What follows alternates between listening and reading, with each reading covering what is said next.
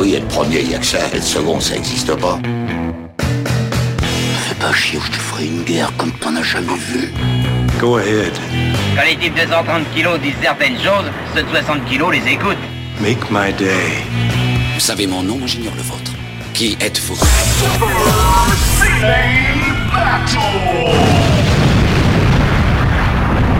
Le second, c'est un con. Super Ciné Battle, c'est le podcast où nous établissons le classement ultime du cinéma. Nous prenons vos listes de films que vous nous adressez pour les classer du meilleur au pire afin d'obtenir LA liste ultime. Ceci est notre épisode 55 et de l'autre côté du poste, j'ai le grand voyageur Stéphane Boulet alias Plugin Baby. Hello papa, comment ça va? Eh ben bonsoir Daniel, bonsoir tout le monde. Et ben écoute, ça va très bien, ça va très bien puisque au moment où cet épisode sera diffusé, ben je serai euh, à l'autre bout du monde. J'aurai quitté ma ma Savoie réconfortante pour me risquer euh, aux joies de l'exploration asiatique. Ah, Figure-toi que euh, y a des grandes chances que ça soit aussi mon dernier épisode comme toi. Oh, voilà, exactement. Nous partons vers l'inconnu. C'est ça qui est génial d'enregistrer avant, c'est qu'il y a forcément un moment où il va se passer quelque chose. Voilà, et on ne sait pas quoi. On ne sait Et- pas quoi, et, et- et les gens diront putain, c'est le dernier qu'il a fait. Voilà, c'est- Enfin, c'est le dernier qu'il a fait avant, avant de récupérer ses cheveux, tu vois. Et, et oui, voilà, exactement. Et s'il faut, un jour, ce sera peut-être l'épisode qui sera envoyé dans Voyager 24 euh, pour aller rencontrer les extraterrestres, tu sais. À, à côté de Brahms, de, de Chopin et d'une vidéo de Top Gear, ben, il y aura un épisode de Super Ciné Battle, ce sera celui-là. Putain, ça t'ex- ça t'excite quand même en perspective? Ah, mais écoute, moi, je, moi je, c'est le genre de truc, euh, je, je suis pour, je vote pour. Bah. Putain, enlevez-lui le droit de vote. Je suis Daniel Andreev, Camille Robotique sur Twitter, et donc c'est l'épisode 55.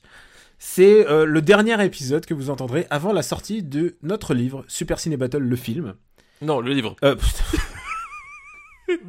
le vieux réflexe. putain, il est, il est 23h. il est 23h, et, et comme on- les, les patriotes, qu'on remercie, on remercie tous les gens qui nous ont donné sur Patreon, grâce à vous, ben maintenant l'émission dure plus longtemps. Donc, euh, normalement, je serai vraiment défoncé à la fin de chaque émission. Merci. Voilà, exactement. Et, et- nos joggers, ils vont avoir des cuisses en béton armé grâce à vous. Voilà. Donc voilà, merci aux patriotes. C'est le, c'est- c'est le seul moment dont on parle. On préfère vous parler cette fois-ci du bouquin. Parce que le bouquin, euh, bah, c'est les derniers moments où, c'est les derniers jours avant sa sortie. Tu l'as reçu, papa? Oui, je l'ai reçu. Je Alors l'ai reçu. Et j'ai- bah déjà, j'étais très content de ne pas avoir à payer mon propre exemplaire. Je trouvais ça un beau geste, tu vois. je trouvais que c'était un beau geste, ma foi. Euh, euh, non, blague à part, oui, je l'ai, je l'ai reçu. Je l'ai reçu, je l'ai consulté. Et, euh, et la seule chose, enfin, on va, on va pas divulgacher ce qu'il y a dedans, mais la seule chose qu'on, que je peux dire, c'est qu'on a, on, on a travaillé de concert tous les deux avec notre graphiste Guillaume. Hmm. L'idée c'était de- qu'on voulait un objet qui soit qui soit cool à parcourir et à et à voir. Voilà, on a on n'a pas pensé ça comme un livre. euh, vous voyez, les, livres genre la, la discothèque ultime, les 50 euh, albums à écouter avant de mourir, machin.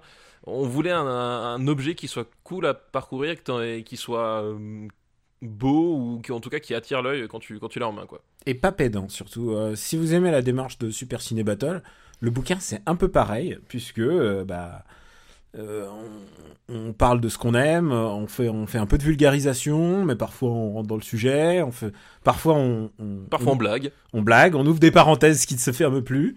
Et euh, le bouquin est un peu à cette image, je trouve. Euh, C'est-à-dire, c'est un bouquin que tu peux picorer. Euh, tu peux le lire d'une traite, comme tu peux écouter deux heures d'une traite, mais tu peux aussi faire des pauses. L'avantage d'avoir un livre, c'est que tu peux faire des choses en lisant un livre. Et euh, alors que le podcast, bah, ça permet d'autres choses, mais il y a des, voilà, c'est il est complémentaire, voilà. Exactement, exactement. Vous nous direz si vous arrivez à courir avec le livre en main, déjà. C'est quelque chose d'important pour nous, ça nous tient à cœur, vu, vu que le, le public jogger est quand même un public très important de Super Ciné Battle, on a beaucoup de retours là-dessus. Donc voilà, vous nous direz si vous arrivez à lire avec le bouquin en main. Le public jogger, le public bricoleur, le public artiste. Il y a beaucoup de gens qui qui travaillent, qui dessinent en, Oui. en nous écoutant. Exactement, le, public de- dans les embouteillages aussi. Euh, on, Ah, on ah oui, alors le public des gens qui se déplacent, ça, ça, vous êtes nos, nos amis, euh, on est tous solidaires avec vous.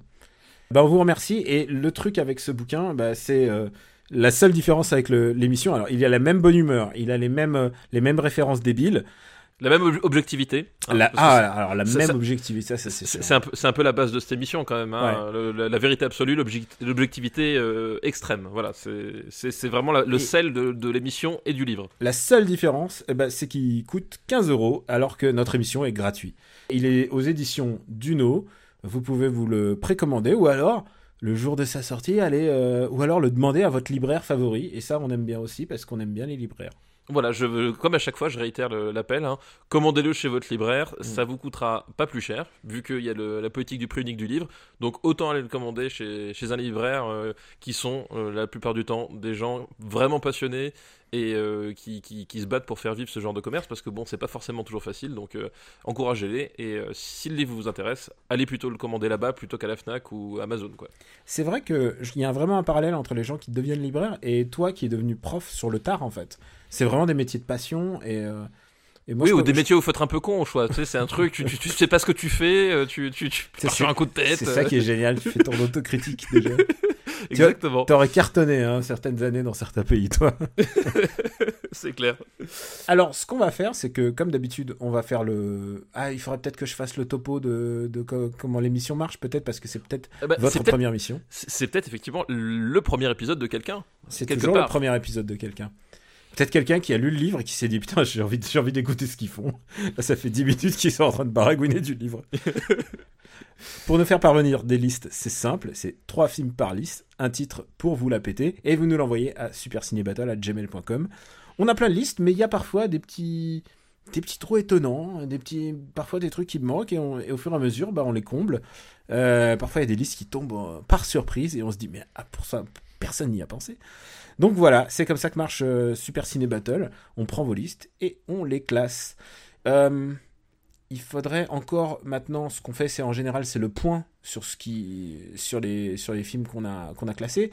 Le truc, c'est que euh, il n'y a pas eu de grand changement dans, au top. Euh, Oui, il y en a eu un, il y a deux épisodes. Voilà. mais quand même un bon, un bon bouleversement. hein. The Blade, Pulp Fiction, Fargo et quatrième The Mission. Et on est toujours ravis de tous les gens qui nous disent j'ai vu The Mission et ça nous fait plaisir. Ouais, on a eu plein plein de retours sur, euh, sur The Mission de gens qui nous ont dit ben du coup je, suis allé le trouver le, et je l'ai vu grâce à vous. Et, euh, et on a eu que des gens contents d'avoir vécu cette expérience et du coup ça c'est vachement bien. Euh, voilà, c'est moi à chaque fois ce- c'est ce qui c'est ce qui me fait qui me fait dire que finalement on fait pas tout ça pour rien. Euh, voilà, Mm. que, que des gens découvrent et aiment des films euh, par notre intermédiaire, c'est quand même la, la plus belle des récompenses. Tu fais pas ça pour rien de te faire engueuler par ta femme à 23h. Voilà, exactement. Je- D'ailleurs, elle m'a acheté dehors, enfin, vous ne savez pas, mais j'enregistre dans le jardin. Euh, il fait actuellement moins 5, donc si on pouvait se dépêcher, ce serait bien. C'est vrai que t'as déjà enregistré dans la cave qui était gelée, je me souviens. Oui, oui, exact, j'ai- fait un, un épisode dans la cave, c'est vrai. Euh, donc, cinquième Truman Show, sixième Iron Giant, septième Once Upon a Time in China, huitième Casino, neuvième Silence des agneaux, dixième Sixième Sens. Voilà. Exactement, Le ça. premier français et euh, tous les matins du monde, onzième. Voilà, beau classement quand même. Sauf que ce qui est intéressant là, ce coup-ci, c'est qu'on va plonger vers la fin. Euh, juste pour rappeler, euh, huitième jour est entré en 91e. En 92e, il y a eu Le Monde Perdu, euh, Jurassic, Jurassic Park 2. Et alors là, on descend un petit peu plus. Il y a The World Is Not Enough, 104e. Et qu'est-ce qu'il y a d'autre? Bah, on, avait, on, a on parlé de Kazer Ryback hein, avec son, son aventure dans Piège à, à grande vrai. vitesse. Quand même, c'est un peu le film phare de, du précédent épisode parce que c'est un, épisode où ça a charclé quand même. Faut dire ce qui est, ça, c'était, c'était la, la- le- c'était notre Verdun, j'ai envie de dire quelque part. Ah, Et beaucoup de gens nous ont dit, euh, les, gens, les épisodes où on casse, ça va être beaucoup plus drôle. Je vous promets qu'on va avoir du top, on va avoir du top hit. Voilà, on va Euh, alterner. Euh, Dr Patch, 111e. Et là, on commence vraiment euh, les grosses bouses. Et il y a, là, là, c'est le bouleversement. Spice World, 120e. Qui, qui a, qui a déboulé, voilà. C'est pouf, il est arrivé comme un boulet de canon. On l'a pas vu venir. Et alors, au-dessous? En dessous, euh, donc euh, le, délire mégalo ultime de, de Kevin Costner à l'époque où il, il croyait encore que Kevin Costner ça voulait euh, dire quelque chose. On lui a pas dit. Mais personne l'a mis au courant. Et alors là, 124e, beaucoup de gens nous en ont parlé avec beaucoup de souvenirs parce qu'ils ont un peu les mêmes souvenirs que toi. Genre, ils avaient la cassette vidéo. euh, oui, mais c'est ouais, ça, c'est un peu comme dans, dans Ringo, tu sais, Ouais. c'est la cassette vidéo maudite que tu refiles aux gens, bah, on te refile à la soif de l'or. C'est que quelqu'un voulait du mal, on te le refilait. Et donc, ouais, c'est un peu Ring. C'est un peu le Ring de la comédie française. La soif de l'or, donc, qui Ouais. est irregardable. Qui, qui, qui, est, tu- qui, qui est atroce, qui est atroce. Qui est difficilement regardable, qui est juste au-dessus du, du pire film de l'humanité, à savoir la ligne, la ligne verte. Mais donc on a trouvé quelque chose qui est pire que la ligne verte. Oui, on, a, on, a- on, on s'est- on s'est entendu autour d'un consensus de, de, de, de la nullité plus, plus fort que la ligne verte. Tu m'as Mais j'ai- bataillé. T'as bataillé, ouais, celui-là. Et c'est Quasimodo del Paris, Quasimodo del Paris, voilà, de qui, qui Patrick finit, voilà, qui finit bon dernier. Et je tiens à remarquer qu'il y a une lettre qu'on a reçue, euh, un commentaire dans le forum qui est, enfin dans les, les commentaires du, de l'épisode, qui me disait euh, bah, comment c'est possible, il adore, c'est un super film. Quoi. Bah écoute, ça, ça arrive, hein, je veux Écoute, dire. euh, on te dédicace cette émission, c'est tout ce qu'on peut faire. C'est tout ce qu'on peut faire, et puis j'ai envie de dire. euh, C'est- fini maintenant, c'est- gravé. Voilà, avant Copernic, eh ben, on pensait que c'était le, le, que, que c'était le Soleil qui tournait autour de la Terre et pas l'inverse. Donc tu vois, finalement, on peut tous se, se tromper, quoi. Tout change, tout change. Voilà, tout change, tout Et- évolue. Et tout peut changer à cet épisode. Est-ce que ça te dirait de commencer tout de suite? Ah ben moi, j'étais prêt dans le vent de ma mère. On y va, on attaque là. On est parti. On est chaud. Alors, euh, c'est une liste qui nous est envoyée par un patriote, donc Ah, un patriote, euh, j'ai envie de dire, euh, j'ai envie de dire ultimate, puisqu'il a, il a payé le prêt fort pour que sa liste arrive. Un, un zélote alors, du coup. Ah ouais, là c'est un, oui, oui, complètement. Là, je pense que là c'est un, c'est un radicalisé là. C'est les ra- il, est, il est fiché S de la cinéphilie, c'est ça? Exactement. Donc euh, on remercie Igor pour sa liste. Bah merci Igor pour ta liste et pour ta contribution aussi, mine de rien. Ouais, merci. Grâce à, grâce à toi, euh, le premier achat du, du RPU, euh, c'est un billet de train pour papa. Voilà, exactement. Oui, Sans déconner. on- on- c'est- totalement On vrai. l'a puis pas on rappelé, on- On l'a pas rappelé, on va avoir un live le 28 avril à Paris. mais on, on va en parler à la fin. hein, Voilà, rassurez-vous. On va digresser, hein, vous inquiétez pas. Oui, Voilà, c'est clair. on va pas rester longtemps dans le sujet. La liste d'Igor s'appelle Quand les rois des 80s sont revenus botter des culs et prendre des noms dans les 90s. Ouh, ouh, ça sent, ça sent lourd ça. Ça sent lourd. Ça On sent commence par un petit film qui s'appelle Terminator 2, Judgment Day. Parapapapam. Voilà, Terminator 2, euh, bah, toujours James Cameron, euh, 1991. Euh, un- pour moi, un, un très très très grand euh, souvenir de, de cinéma. Exactement. Euh, parce que je l'ai vu. Alors, je l'ai pas vu le, le jour de sa sortie. euh, je l'ai vu en fait euh, l'été d'après. L'été 92, il, était, il repassait dans, la- dans, dans les cinémas. euh, J'étais en Bretagne à ce moment-là. Et j'étais allé le voir avec mon, mon cousin qui était euh, plus âgé que moi. Le fameux cousin qui, qui, qui dealait les VHS euh, quand j'allais chez lui, tu vois. C'était le, voilà, c'était un peu le, le- le repère cinéphile. Et bref, j'étais allé et euh, c'était le, grand stress parce que bah, j'avais pas 12 ans, tu vois. Hmm. J'avais pas 12 ans, euh, je, je fais ah mais si si si savent euh, que, que, que, que j'ai pas l'âge, je vais me faire euh, je me faire euh, renvoyer de la salle, je vais aller en prison. C'était- la. C'est la première fois que, que je voyais un film interdit de moins de 12 ans en salle parce que j'avais déjà piqué des VHS, j'avais déjà enregistré etc. Là tu vois je, sautais le pas. C'était vraiment le grand moment. C'était tu sais j'étais à, la- caisse et je suais. Donc euh, l'avantage que j'avais c'est que j'étais très grand déjà à l'époque. Euh, mais je- voilà c'est- c'était Tu un cachais souvenir ton intense. sourire dans tes cheveux, souviens-toi. Voilà, exactement. Tu sais, c'est comme le mec qui, qui arrive en boîte et qui, et, et- et- et qui a 16 ans et qui fait Oui, c'est vrai. Tu vois, voilà, c'était bah, c'était moi. Donc voilà, avant même de rentrer dans la salle, c'était c'était déjà intense. Et, euh, et du coup, j'ai vu ce film-là. Et bah, voilà, de, de fil en aiguille, c'est c'est peut-être un de mes souvenirs les plus marquants de salle de cinéma. quoi. Et moi aussi, écoute, je l'ai vu en salle. Je l'ai vu au, au Kino Panorama, et euh, qui était un des plus grands écrans de Paris. Et j'étais assis en plus en, vraiment devant, tu vois. Genre, je voulais, je me doutais pas de l'expérience que ça allait être. Et, euh, et je l'ai vu trois fois. Je l'ai vu trois fois à sa sortie en salle. Euh, je, trou- je trouvais ça extraordinaire. Euh, c'est un de mes grands premiers chocs de cinéma d'action. Ouais, alors oui, oui, bah, faut, faut dire, c'est, enfin, c'est, euh, en plus, c'était, c'était des années complètement folles Mhm. euh, en, en termes de, justement, de cinéma d'action, de, de, de, de, de, de, visuel. Enfin, Terminator 2, ça a été un, il y a eu un avant et un après Terminator 2 au niveau des effets spéciaux, en fait, au niveau de la, production, au niveau de, voilà, c'est vraiment, c'est un film qui a, qui a marqué son époque. C'était le nouveau standard. Le, les films qui sortaient après, c'est soit t'avais intérêt d'être vraiment paré pour, pour concurrencer le truc, euh, soit t'étais ridicule euh, d'entrée de jeu, quoi. C'est aussi le, le grand basculement de Schwarzenegger qui était pas aussi connu euh, euh, lors du premier Terminator, dont on reparlera un jour quand on reviendra dans les années 80. parce Ah, il y a eu un premier Terminator? Ah, je savais pas, moi, je... Ouais. je- je- Et il, ah, était, je- il était déjà dedans. Là, il est devenu la grande star à tel point que, bah, du coup, il, a, il est devenu le gentil en fait.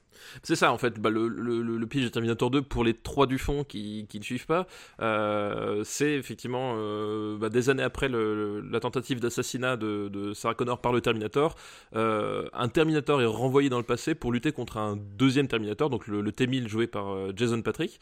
Euh, pour la protéger cette fois-ci et protéger John Connor qui Non, c'est euh, Robert, Robert Patrick, pardon. euh, Robert Patrick pardon Ouais. oui je confonds il y en a un autre acteur qui s'appelle John Patrick oui c'est Robert Patrick Mm. excusez-moi Celui Euh, qui joue dans Double Dragon, qu'on a déjà classé. Dans... voilà, ex- exactement.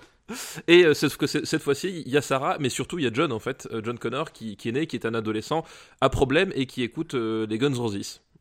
Ah, tu t'y identifiais complètement alors Ah bah oui, complètement. Bah, le, le- l'une des premières scènes où tu vois John Connor, euh, il écoute You Could Be Mine euh, sur sa sur un poste de, de radio accroché à une mobilette, Euh, enfin même pas à une mobilette, à, à une motocross. Donc euh, évidemment à cette époque-là, j'étais comment dire pile la cible, vraiment pile quoi. Et, et c'est un film qui a eu quand même une genèse un peu particulière dans l'histoire du blockbuster, puisque c'est la première fois qu'un blockbuster était annoncé avant même que le script soit fini, en fait. Euh, Il y a eu une euh, bataille juridique d'abord pour récupérer les droits de Et, de- depuis, depuis, ça s'est installé parce qu'il y a plein de Ouais. blockbusters qui sortent au cinéma et le script n'est toujours pas terminé.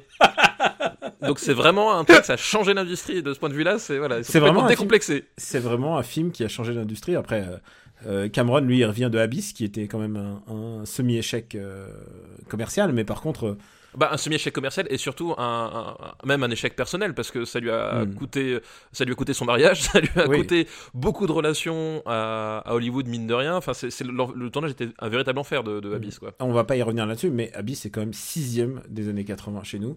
C'est un, un de mes films préférés de tous les temps. C'est un très très grand film, oui. Et, euh, et là, il là, le coup, c'est de faire une suite, euh, une suite directe. Donc, le script est écrit après le. Tu sais, ils avaient fait un- une espèce de petit trailer, enfin, un trailer d'intention, euh, qui disait, euh, tu vois, le coming soon, quoi. Mhm. Et il, le truc a été réalisé avant même, euh, avant même qu'il y ait une moindre production de, ne serait-ce que du scénario.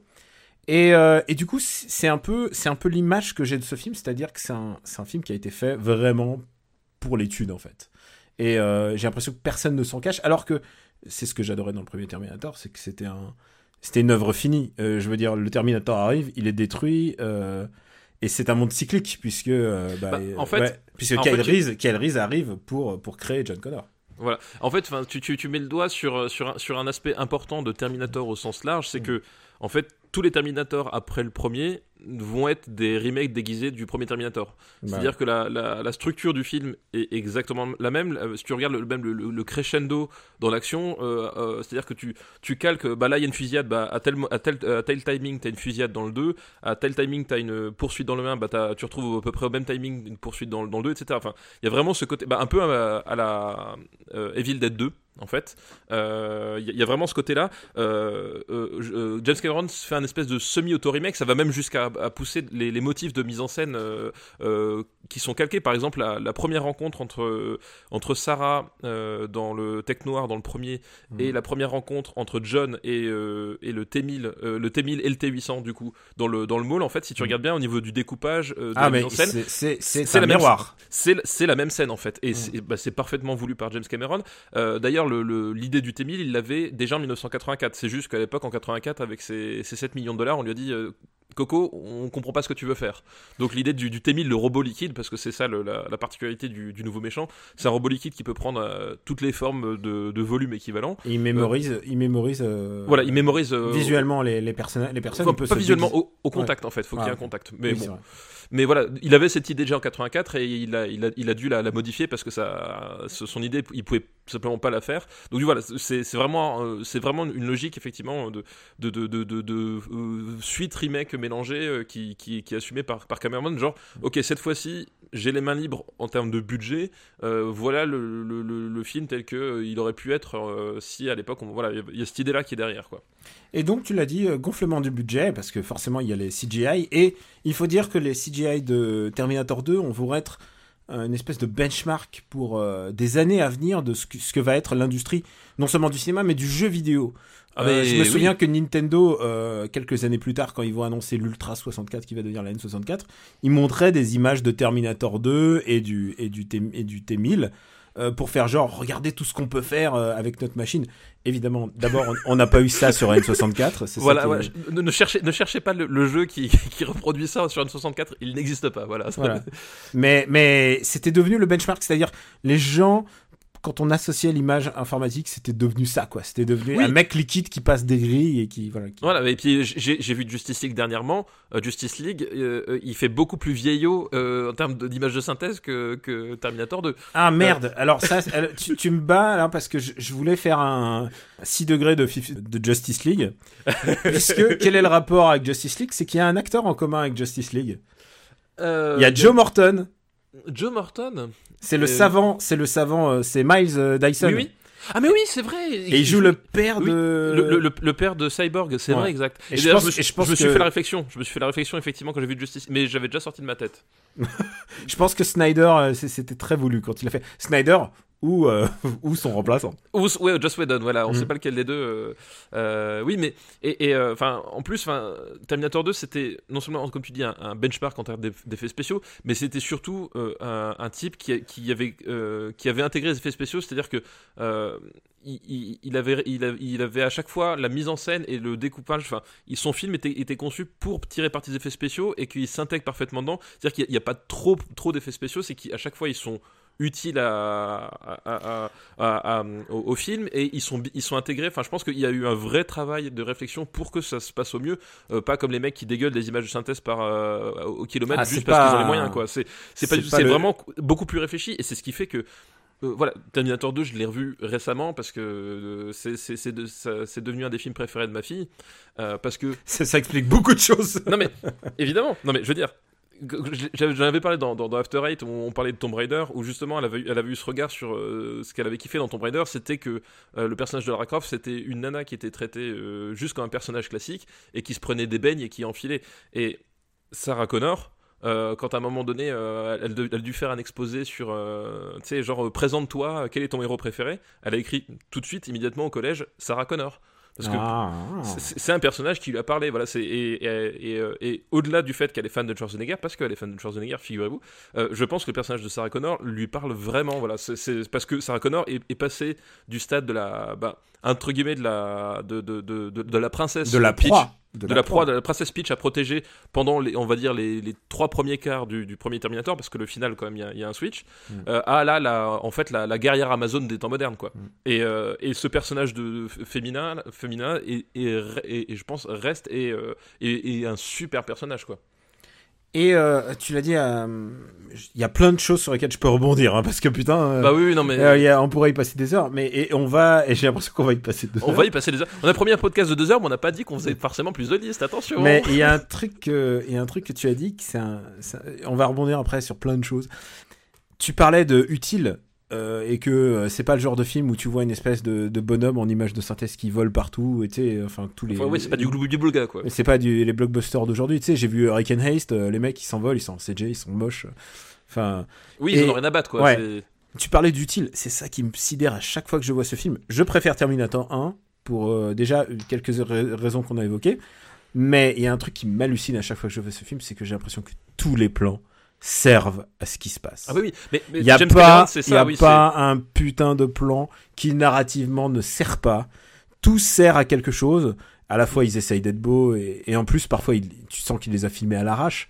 Mais, mais c'est ça qui donne aussi un côté, euh, un côté très pulp au film, euh, un, un truc vraiment très brut de décrochage. Mais c'est que tous les putains de plans, il y a, il y a une espèce de maîtrise, il y a une maîtrise narrative complète. Voilà. Et, et, et- et j'ai eu un choc en revoyant la version longue.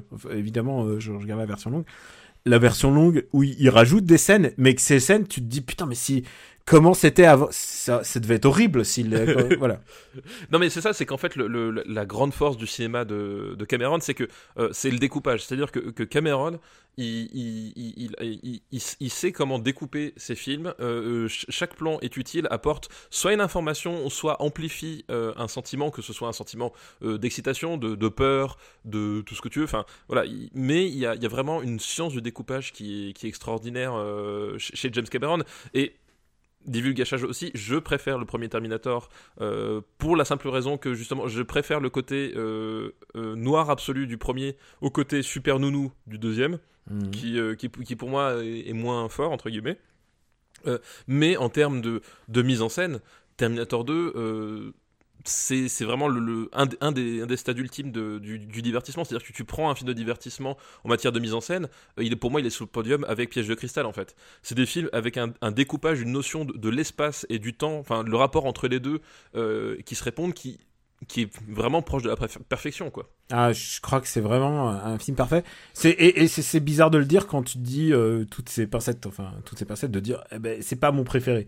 Oui, a- alors, voilà, c'est- bizarre de dire ça comme ça, mais euh, voilà. mais après, c'est un, un film par- est parfois plus que la somme de ses composants ou moins, ça dépend Mm. des choix. Mais en termes de, de maîtrise du langage cinématographique, Terminator 2 est une claque hallucinante. Et il y a Et il est toujours d'ailleurs. Ah, complètement. Enfin, je veux dire, c'est pas. un- Et, et même si tu dis, tu penses, trouves que le liquide a vieilli et tout ça, le liquide de, de Robert Patrick, c'est pas si grave en fait, parce que c'est vraiment pas le propos du film. Parce que ce qui est sidérant, c'est le côté euh, mécanique de la violence. C'est moi, je crois que j'ai jamais vu ça dans, au cinéma avant ce film. C'est le côté machine tueur qui maintenant a été refait des milliards de fois. Mais le mo- et c'est pas, c'est le moment où il euh, où il incarne la la mère adoptive de Oui. de John Connor. Oui, tout à Et- fait. La, et- la scène, ouais, ouais. Et la scène où, schlack, tu, tu sais qu'il s'est passé un truc et tu vois qu'il a transformé son, son bras en lame, ouais. son bras en lame et qu'il l'a défoncé contre le, le frigo, quoi. Et, et je trouve que cette scène d'une violence et elle dit tout sur le, sur la machine de mort, quoi, qui est, qui est en scène. Et ça, c'est un truc qui avait peut-être pas dans le premier, c'est-à-dire que la machine de mort, elle, vraiment, c'était Schwarzenegger, il défouraillait et tout. Mais là, il y a un côté vraiment très proche de toi. Je crois que Bah- c'est une des morts les plus glauques que je connaisse du cinéma, quoi. Ouais, se ouais, faire, c'est- il y, a un faire- côté- il y a- il y a un côté beaucoup plus intime en fait, dans, justement dans le rapport à la violence, notamment par exemple le- la scène où le T-1000 se fait passer pour Sarah tout à la fin. Ah bah oui. T'as aussi ce, ce, ce, côté, enfin, t'as t'as- t'as- le, t'as le côté, euh, euh, est-ce que est-ce que c'est elle, est-ce que c'est pas elle Mm. et, euh, et justement, quand, quand il finit par être découvert et qu'il se prend le, le- le- quand il se prend les, les nions, t'as t'as- t'as ce regard du coup de. euh, de comment elle s'appelle l'actrice j'étais sur Sarah Connor mais De, Ah. de, tu, tu parles de Linda Hamilton? Oui, de- Ouais. t'as t'as ce regard de Linda Hamilton euh, au moment où elle se, elle se redresse. Il y a- vraiment tu cette espèce de switch dans le regard et dans l'attitude Mm. que je trouve vraiment fabuleux. Tu, et là, tu comprends que, t'as peur à ce moment-là que ce soit la, que, que ce soit foutu, quoi. Vraiment, c'est, très intense, quoi. Et euh, puisqu'on parle de Linda Hamilton, euh, c'est quand même euh, qui était donc l'épouse de De James Cameron. de James Cameron à l'époque. Euh, il faut voir la performance quand même, puisque pour le, pour le rôle, elle s'est complètement métamorphosée euh, entre le premier Terminator et le deuxième Terminator. Elle est devenue, euh, Bah, déjà, elle est allée chez le coiffeur. c'est vrai. C'est la première chose. Plus le- Il y a plus le brushing. Il n'y a plus de brushing, il y a plutôt une queue de cheval. Donc, donc je sais que j'ai des amis qui, qui aiment les queues de cheval. C'est le film de la queue de cheval pour. euh, Exactement. Mais elle a l'air tellement badass. Et il y a un truc qui est assez incroyable.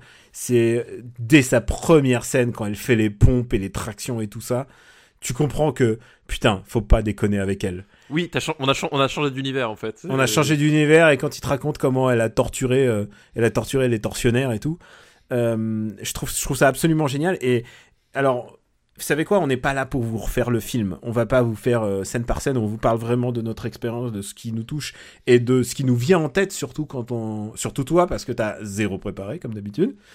C'est- Pas du tout, pas du tout. Non, mais c'est le principe-. C'est le principe de l'émission, c'est que tu prépares rien. Et moi non plus, j'ai rien préparé, je peux t'assurer. Mais il y, a y a un truc qui me qui m'a toujours sidéré, c'est la, la préparation qu'elle a eue, puisque euh, Cameron, il a tout fait pour lui pourrir la- son entraînement. C'est-à-dire, il avait euh, il avait un commandant, un chef du commandant de Tsahal, qui est devenu ensuite acteur, euh, qui s'appelle Uzigal, et euh, qui l'entraînait, et genre tous les matins. C'était ça les matinées de Linda Hamilton. Et elle avait les yeux bandés et elle devait assembler un AK-47, les yeux bandés, pendant que Cameron et Uzi lui balancent des projectiles et des canettes et des euh, et, et des et des boîtes de conserve. C'était ça ces matinées. Et ça avait l'air d'être ça avait l'air d'être un vrai enculé. Oui, Ça- ça a l'air d'être ça a l'air d'être vraiment un bâtard. euh, euh, James Cameron. Et il a et d'ailleurs bah ça s'est soldé ensuite par un nouveau divorce Oui, hein, oui, oui, c'est non mais comme d'habitude chez lui quoi. Comme d'habitude chez lui, mais de toute façon, euh, en même temps, c'est- c'est euh, comment comment dire ça, mais c'était le, c'est- ça fait partie de ces réalisateurs qui qui au bout d'un moment sont tellement impliqués dans, dans ce qu'ils veulent dans le film que le, le rouage humain euh, n'a que peu d'importance. Enfin, on, on a des exemples comme ça. On a Kubrick euh, qui était notoirement un fils de pute euh, sur les tournages. Mm. Euh, on a Tarantino qui est dans, dans la même veine. On avait Dario Argento. Dario. Argento, ce qu'il a fait subir à sa fille sur les tournages. Voilà, c'est- des types. Ça qui- le met qui- quand même dans la case bâtard. Oui, voilà, c'est- des types, euh, je pense qu'humainement, ils, ils ont un énorme problème. Ils ont un énorme problème. euh, et, euh, et voilà, c'est mais c'est comme ça qu'ils fonctionnaient. Mm. Et en fait, l'astuce, c'est quand tu vois le résultat dans le film, putain, t'es là à te dire, ça c'est des enculés, mais en fait, à l'écran, c'est extraordinaire. Mm. C'est ce, que je- vraiment- c'est ce que je me dis quand, quand j'écoute euh, Christian Bell, tu sais, quand il se dispute sur le tournage de Terminator, Oui, justement. exact. ouais, Et ouais. je me dis, oh putain, il a l'air vraiment d'un gros connard. Mais à l'écran, bah, Bah, en fait, bah, ça deliver, quoi, tu vois. Je C'est ça tout le paradoxe, c'est que à, à l'écran, en fait, le, le, cette, euh, cette énergie-là négative, Mm. euh, il la restitue dans le cadre du film, et voilà. Et ah, mais donc, tu vois le film et tu dis, tu dis, ok. Et même, alors, c'est vrai que on, prend- on a pris les, oh, putain, le jour où on va faire Terminator, euh, c'est quoi, Renaissance? Euh, Et avec Jay Courtney, ah non, c'était euh, Sam Worthington, pardon. Ah, Excusez-moi, je Putain, tu peux pas t'empêcher, je peux pas m'en empêcher. Euh, c'est peut-être Renaissance, oui, il me semble, je sais plus. Honnêtement, je sais plus. Je crois, je crois que ça doit être ça, ouais. Bah, C'est pas, Ge- c'est pas Genesis. non, ça, c'est pas Genesis, C'est celui avec Khaleesi et Jay Courtney. Et je crois, et je crois que ça c'est vrai. Non, c'est lui. Attends, je sais plus. C'est parce que les deux ont joué dedans en fait dans Terminator, Jay Courtney et Sam Worthington. C'est ça le pire. Ah, putain, mais c'est vrai. C'est ça le pire. Il y en a un qui a joué dans Renaissance, l'autre dans Genesis. Et, et je crois que c'est Jay Courtney qui a joué dans Genesis, c'est ça? Et Oui. c'est Worthington qui a joué dans Renaissance. Alors, tu sais ce qui s'est Putain, passé la vache. Et, et- et- je suis en train de me, me niquer le cerveau là. Tu sais ce qui... Ah, c'est Renaissance. Ah non, mais en fait, voilà, l'astuce, c'est qu'il s'appelle Salva- Salvation en anglais. Ah, Salvation, oui, exact. Et Voilà. techniquement, on est en droit de le, de le classer, puisqu'il est de 2009 d'ailleurs. Et tu sais ce qui s'est passé dans ce film, justement, euh, parce que justement là, l'ego de, de Christian Bell est rentré en, en compte. C'est que Christian Bell, il a lu le script, il a dit, mais moi, je voulais être, euh, je voulais être John Connor, en fait.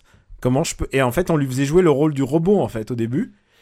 Et, et à la fin, il rencontre euh, John Connor et, et il lui donnait son cœur et c'est comme ça qu'il restait vivant. Et lui, il s'est fait, et lui, il a fait non, non, non, je veux devenir, euh, c'est c'est moi le. Et du coup, il a, il a un peu saccagé le- son propre film en fait. C'est ce qui est débile. Par ego, alors. Mais alors après, il joue bien, ça, ça y a pas, y a pas à dire quoi. Putain, comment on en est arrivé à parler de Salvation, enfin de, Oui, voilà. de mais- Renaissance, je sais pas. je ne sais pas. Mais euh, Terminator 2, enfin bon, bref. Mm. Euh, film, euh, film important et grand film aussi. Encore une fois, comme on l'a dit la dernière fois, il y, a- y y toujours une distinction à faire entre le, le, le grand film, entre guillemets, et le bon film, qui Mm. c'est pas forcément toujours, euh, pas forcément toujours pair. Mais voilà, c'est. Moi, en termes de, de, de, de découpage, comme dit, de, montage, de mise en scène, c'est un film que je trouve extraordinaire. C'est un film qui devrait être montré dans n'importe quelle putain d'école de, de, de, cinéma. C'est à un moment donné, Mm. c'est comment tu fais monter l'intensité de ta scène et comment tu gères l'espace, le temps de façon fluide, limpide. euh, tout en restant euh, dans des intentions qui sont super claires et, et- et voilà c'est un film euh, extraordinairement fait quoi Et c'est un film qui a gagné beaucoup d'Oscars. Meilleur maquillage, il le mérite. Euh, meilleur sound editing, Ah, meilleur il, le, son. il le mérite, il- il le mérite plus que Suicide Squad ça on est d'accord C'est vrai. Meilleur son, meilleur effets spéciaux. Et et en même temps, tu vois, la même année, c'était Hook. Et voilà.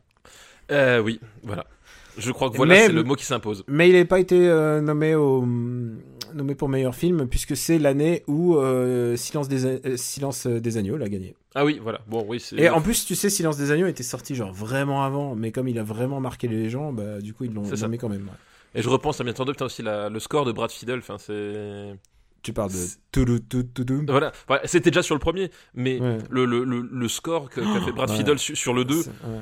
est vraiment extraordinaire et euh, euh, en- voilà c'est c'est c'est c'est c'est pareil c'est c'est il fait le même score que le que le que le 1, mais avec euh, plus de, de moyens et il arrive à restituer ce, ce côté euh, voilà, rien que le, le, le, le thème principal de Terminator 2 tu, tu, tu sens justement ce, ce, ce, ce- Mm. ce côté implacable ce côté euh, Ouais. ce côté violent enfin Tu, Vraiment, sens, y a un tu truc- sens que le monde est perdu, quoi. ouais, tu, voilà, tu, tu sens que l'apocalypse t'y- crois t'y crois Mm. et en plus, j'étais, j'étais, j'ai toujours été flatté. Je me rappelle quand, en- quand j'ai vu le film en salle, c'est que la, la date de l'apocalypse correspond à la date de mon anniversaire. C'est vrai? Oh, c'est trop beau, c'est trop mignon.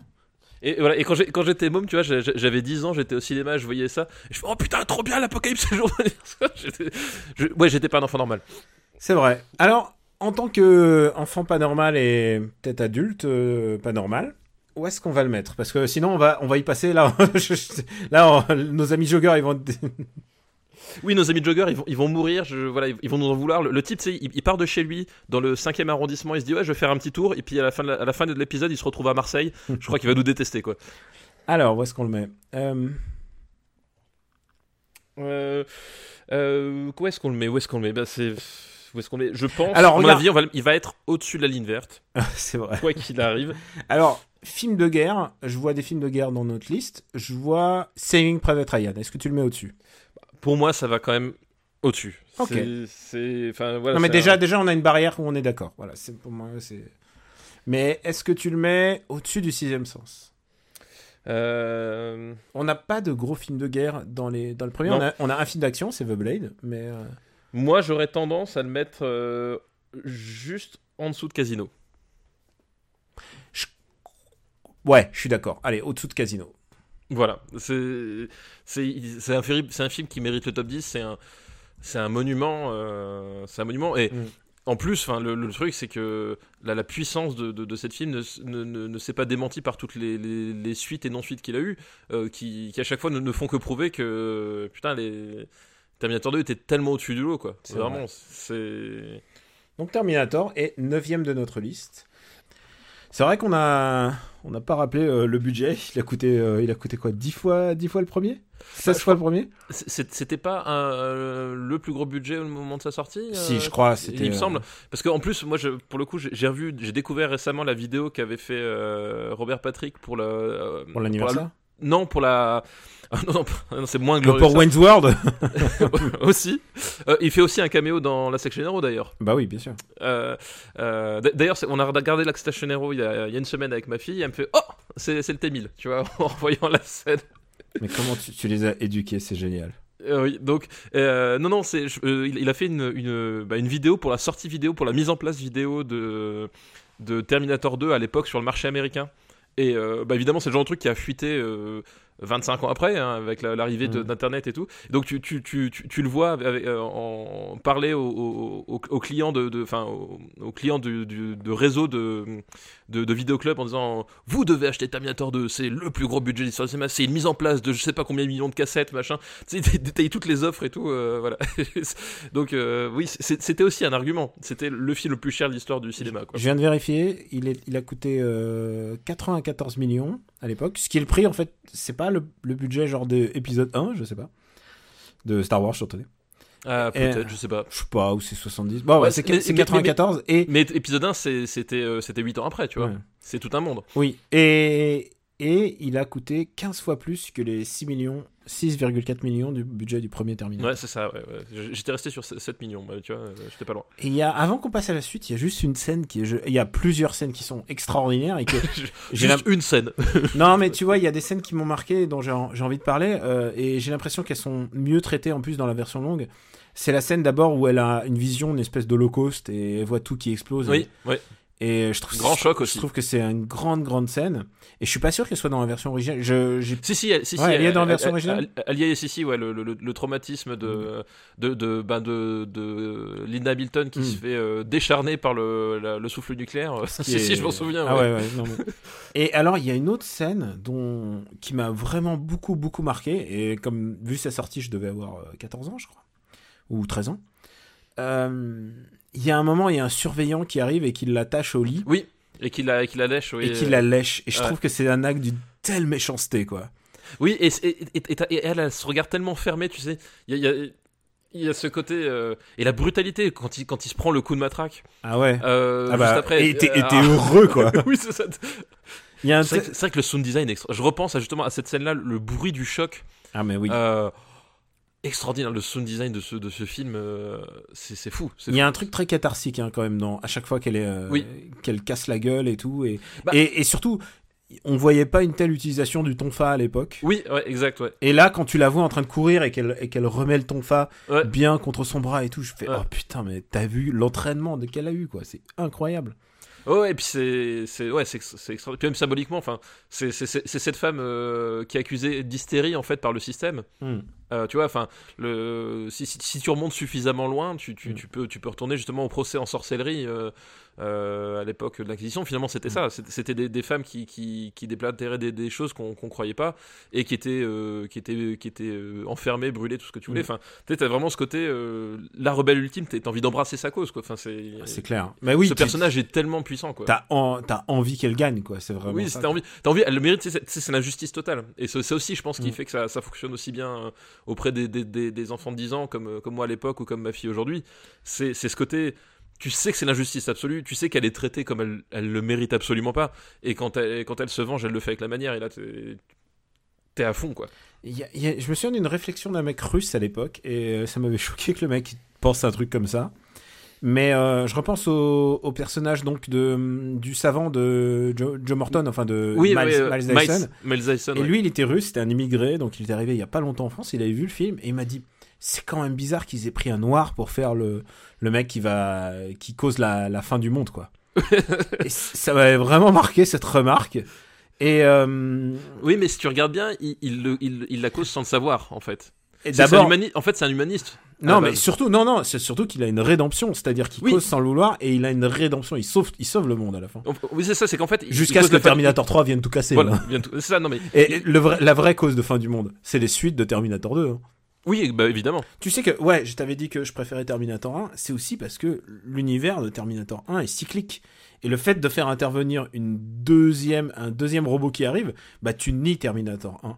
Et le Bah, fait de, et, j'ai un gros problème avec tout ce qui tu peux nie tout- tout faire, quoi. 1. Ouais. Tu, tu, tu peux. Ouais, oui. Mais alors, euh, d'un ce point de vue-là, on allait tellement plus loin, Daniel. Tu.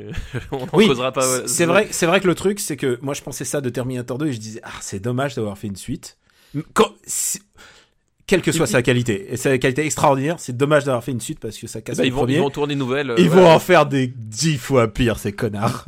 Vont- bah, à tel point que dans Genesis, le scénario de Genesis, c'est euh, le un remake. Terminator qui, qui tue l'ancien pour remplacer le, le- le premier film, en Et fait. à la fin, il y a Papy, il y a Papy Schwarzy. Ouais, c'est bah bref. Qui, qui met des balles dans les guns avec son, son beau-fils, euh, son beau-fils spirituel, j'ai envie de dire. C'est, ah là là, c'est vraiment, quelle, quelle merde, quelle merde. Putain, Ouais. vivement, vivement qu'on fasse les, qu'on revienne au 2000, hein, voilà. Vivement. Alors, euh, le deuxième film de la liste, enfin. Putain. On y arrive. On y arrive, le deuxième film de la liste. Je te rappelle que c'est quand les rois des 80 sont venus botter des culs et prendre des noms. Euh, le deuxième film de la liste d'Icor, c'est un film euh, d'un réalisateur que tu vas voir le film demain. C'est Jurassic Park. Ah, bah Il oui. fallait bien qu'on fasse Jurassic Park. Il fa- bah, en plus, euh, alors, Coast to coast avec le précédent épisode. Voilà, on a, par- on en a parlé de, de The Lost World juste avant, et puis on en a Jurassic Park, on en a pas mal parlé dans le dernier After Eight aussi, hein, on- quand on avait évoqué justement notre euh, pour justifier un peu notre notre classement de Ready Player One dans les dans les films qu'on attendait. Et effectivement, tu, tu as divulgué la surprise. Je vais voir Ready Player One demain, donc je ne sais pas à quoi m'attendre. Toi, tu l'as déjà vu, donc euh, on n'en parlera Ouais. pas. Je, Euh, je mais, dirai rien, je me retiens jusqu'à Mais, l'enregistrement. mais, c- mais c'est pas trahir que euh, à l'époque, enfin au moment où vous écouterez ce podcast, il y aura déjà un épisode d'After Eight qui va en parler, donc euh, vous saurez paradoxalement, voilà, Terminator, plein paradoxe temporel, Paradoxe vous, saurez, temporel. vous, vous saurez avant moi dans cette ligne temporelle là quel sera mon avis sur Ready Player One parce que je ne le sais pas actuellement. C'est toi. Ah oui, mais hey, si vous pouvez retourner dans le passé et le dire votre avis et dire l'avis de papa pour lui dire ce qu'il doit dire dans cet épisode. Voilà, exactement. Euh, voilà. Donc, oui, Jurassic Park, euh, 1993. Euh, autre film étape euh, d'un point de vue effets spéciaux. Ça aussi un autre grand souvenir de cinéma parce que je suis allé le voir avec mon père. Je ne sais pas comment j'ai réussi à traîner mon père pour aller voir ce film-là parce que euh, Ah mon bah, père, ah bah, connaissant Gilles, putain, il a dû faire la gueule. hein. il a dû faire la gueule euh, parce que mon père est un est un cinéphile à sa manière, c'est-à-dire que il, il- il est fan de Kubrick. Faut, faut le savoir, mais il, il aime bien le cinéma classique, euh, voilà, plus classique, c'est-à-dire qu'au-delà d'un- d'une certaine époque, le, le cinéma s'est un peu arrêté pour lui. Euh, J'ai une fois regardé euh, Robocop avec lui, il n'a pas compris ce que je lui montrais, par exemple. Qu'est-ce que c'est que cette connerie? Voilà, Je l'imagine euh, en train de dire ça et et tu sais quoi, je suis pris d'affection. N'oublie pas Voilà. que je suis le, le, le le, nouveau. fils, le, le fils adoptif. le fils adoptif. Il, il t'a Ouais. dit qu'il a fait Voilà. son adop- les actes Oui, oui, d'adoption. officiellement, tu es, le, tu, es le, tu es le dernier de la fratrie euh, en termes d'arrivée, tu vois. Euh, bref, du coup, autre grand souvenir parce que euh, film d'effets spéciaux absolument extraordinaire de ce point de vue-là, c'est-à-dire que euh, tu, tu, tu, tu, tu, tu vois, on te fait la promesse, tu vas voir des dinosaures comme en vrai, bah, surtout, enfin 93, voilà, j'avais bah, j'avais 11 ans, tu promets à un gamin de 11 ans, forcément ça l'intéresse, et il faut dire que ça deliver. C'est-à-dire que le, mélange entre images de synthèse, animatronique, c'était d'une puissance visuelle absolument folle quoi. Et euh, le, film tu, le voyais en salle tu vivais ça t'étais étais avec ton daron et tout tu prenais ça comme une classe c'était euh, c'est genre de truc j'ai mis un petit moment à m'en remettre aussi à l'époque quoi.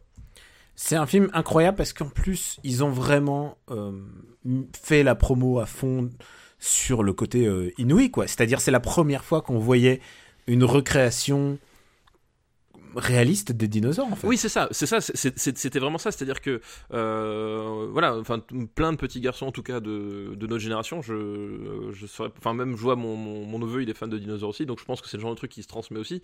Euh, c'est, enfin les dinosaures, c'est des créatures mythiques, c'est, génial pour un gamin parce que c'est des créatures qui n'existent pas, mais contrairement aux dragons, euh, tout le monde te dit, t'as des preuves scientifiques pour dire qu'ils existaient, t'as, t'as vraiment ce, c'est un fantasme ultime, c'est genre Mm. un jour il pourrait revenir, tu vois. C'est, c'est pas comme les créatures euh, fantastiques où tu sais qu'elles existent absolument pas, mais au fond de toi t'as envie d'y croire. Là, c'est pas pareil, tu vois. Et c'est quelque chose dont on a des traces, Voilà, il y a les ossatures, dont... c'est un truc tangible en Ouais. fait. C'est un truc tangible. Et même si effectivement le, le, le charabia scientifique du, euh, de Jurassic Park, qui peut être mis en question, tout ce que tu veux, euh, c'était cette promesse-là, c'était on va faire vivre les dinosaures devant tes yeux pour la première fois de façon réaliste en fait. Et c'est ce qu'offre le film.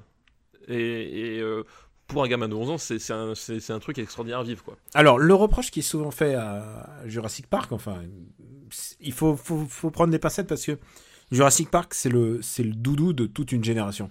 Oui. C'est-à-dire que notre génération, c'était plutôt Robocop. Et pour euh, la génération juste après, c'est-à-dire, euh, mettons, 7 ans après, c'était euh, Jurassic Park. Jurassic Park, c'est un moment fondamental de, de toute vie cinéphile. Euh, le moment où tu découvres ça en salle, si tu as en général euh, entre 30 et 35 ans aujourd'hui, c'est que tu l'as vu en salle et tu as vécu un moment extraordinaire. Mais si tu regardes le film dans son ensemble, il y a en fait très peu de moments de dinosaures.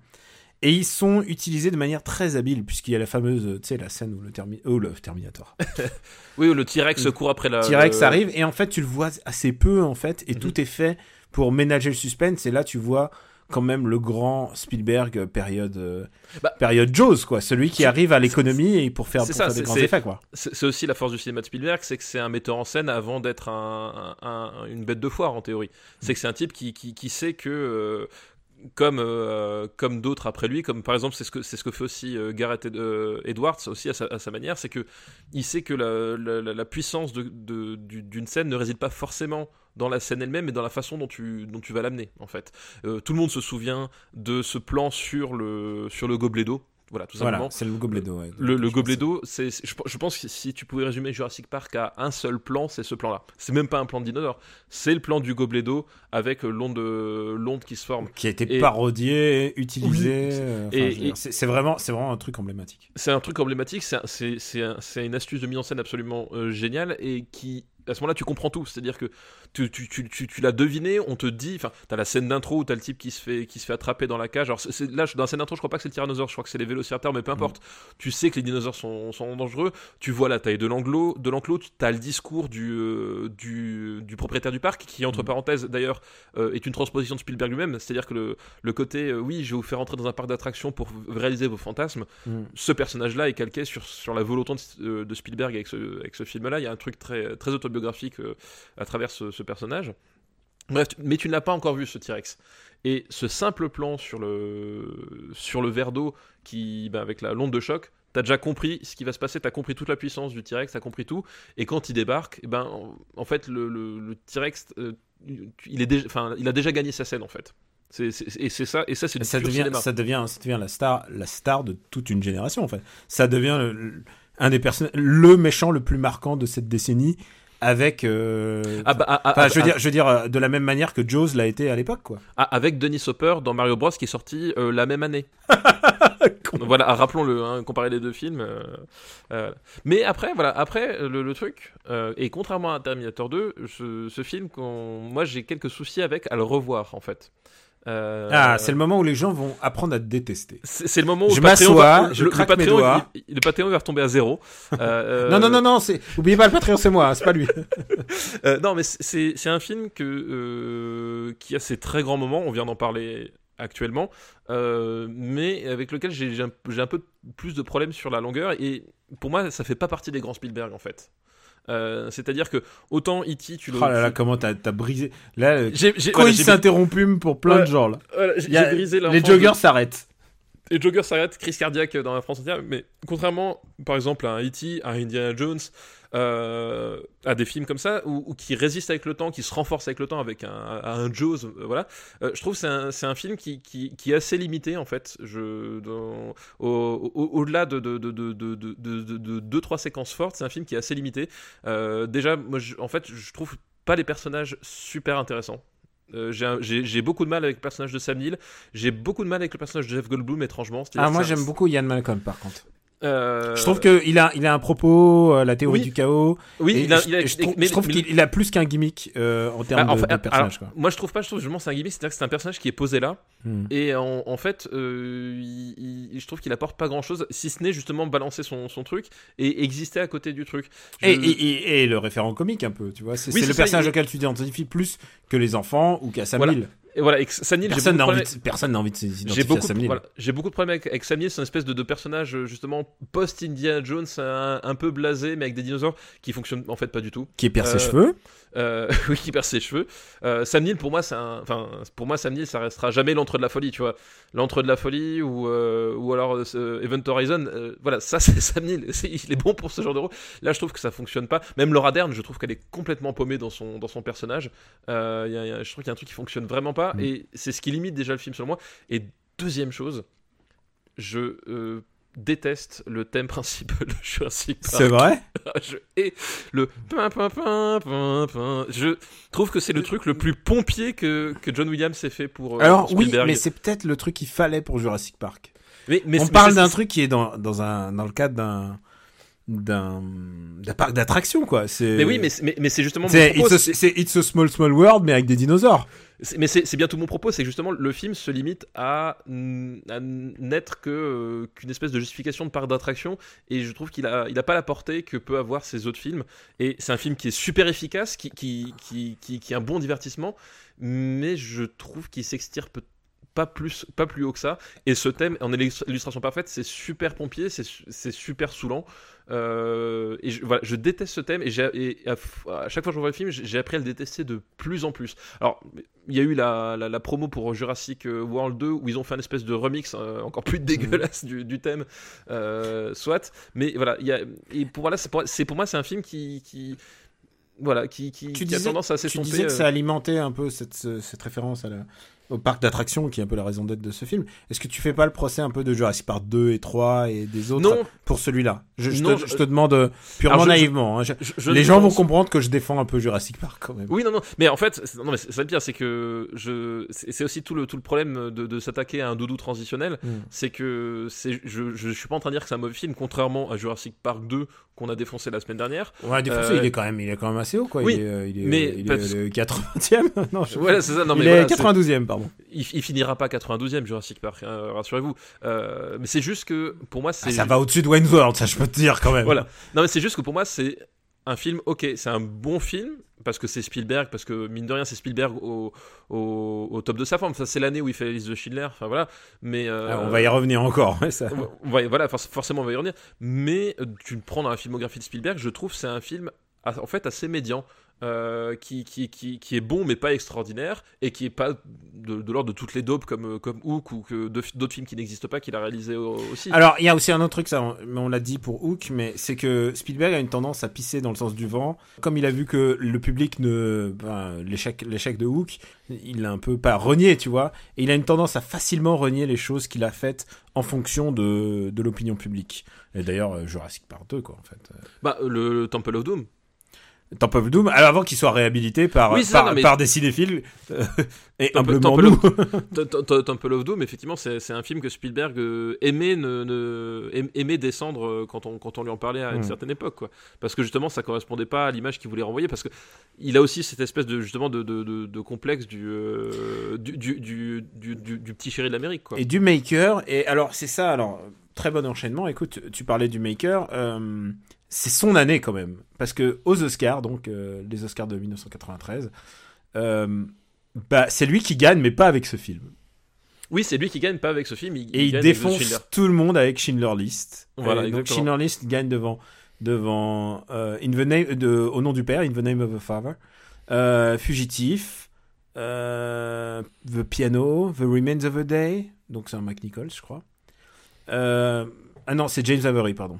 Et euh, voilà, donc il défonce tout le monde et en plus, euh, et en plus il rafle tout les, les ce qu'on appelle les, trophées techniques, c'est-à-dire euh, meilleur son, meilleur sound editing et objectivement tu peux pas le, tu peux pas lui nier ça quoi. Et tous les trucs techniques il les a. Meilleur visuel c'est Jurassic Park, mais quand c'est pas Jurassic Park qui gagne, meilleur euh, meilleure photo. Meilleure photo, c'est Kaminski pour, euh, pour Schindler List. Meilleur euh, montage, c'est c'est Schindler List. Meilleure direction artistique, enfin donc le production, Design. production design, c'est Schindler List. Meilleur, meilleur son, Schindler List, boum. Encore euh, John Williams, tu vois, John Williams, il fait deux scores dans l'année. euh, Bah, voilà. il, il- il- il fait un de ses pires et il fait un de ses meilleurs. Alors, voilà. je dirais pas que c'est un de ses pires, mais je pense que c'est C'est un de ses pires pour Spielberg parce c'est que celui, c'est celui qui, qui t'a saoulé ça. Ah, et oublie aussi meilleur screenplay euh, adapté, euh, meilleure adaptation, Schindler List.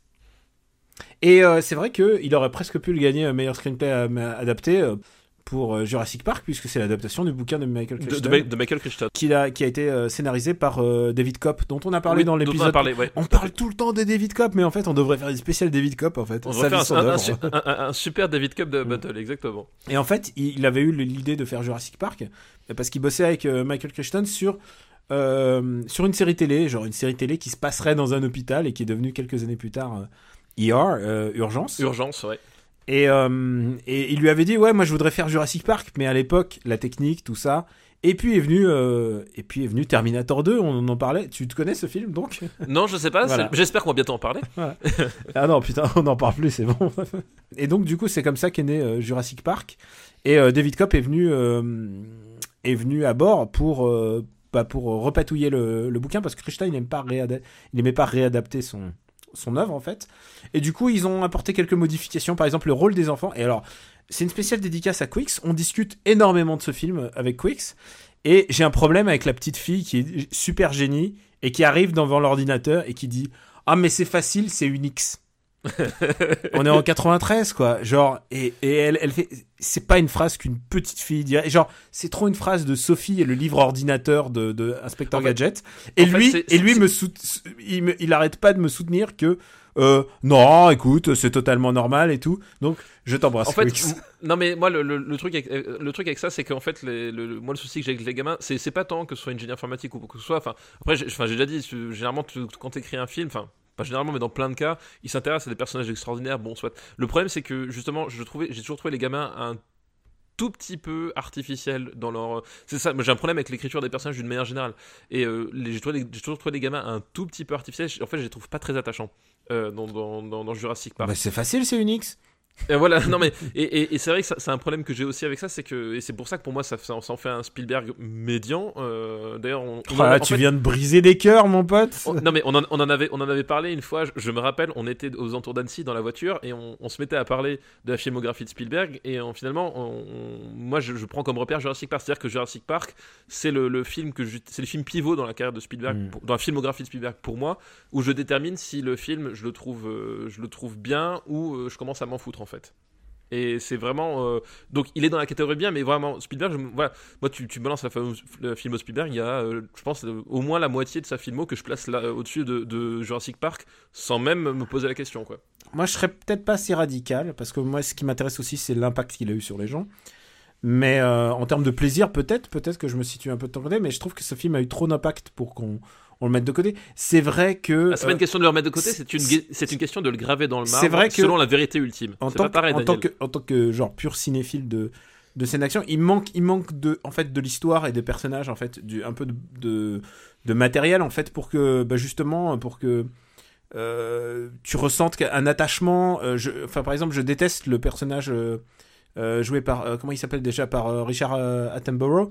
Euh, C'est lequel? C'est le. c'est le John Hammond. Oui, oui, John Hammond, oui, bah oui, bien sûr, oui. Et genre, j'ai je, c'est le mec qui est responsable de toute cette merde. Et, et- Et, on, et on continue de dire qu'en fait que c'est un type euh, bien sous, sous tout rapport, qu'il n'y a aucun problème avec lui, avec ce qu'il fait quoi. j'ai fait- un vrai problème avec le- le- le- la posture morale des personnages en fait. Oui, non, mais je suis d'accord. euh, Il y a un vrai problème d'écriture dans, dans ce film-là. Et, et je, euh, je pense pas que c'est la faute à Spielberg, et je pense pas que c'est la faute de Spielberg d'adapter euh, des Ah bouquins non, ou de mal adapter des bouquins, ou de qui ait des qui ait une part qui soit imparfaite.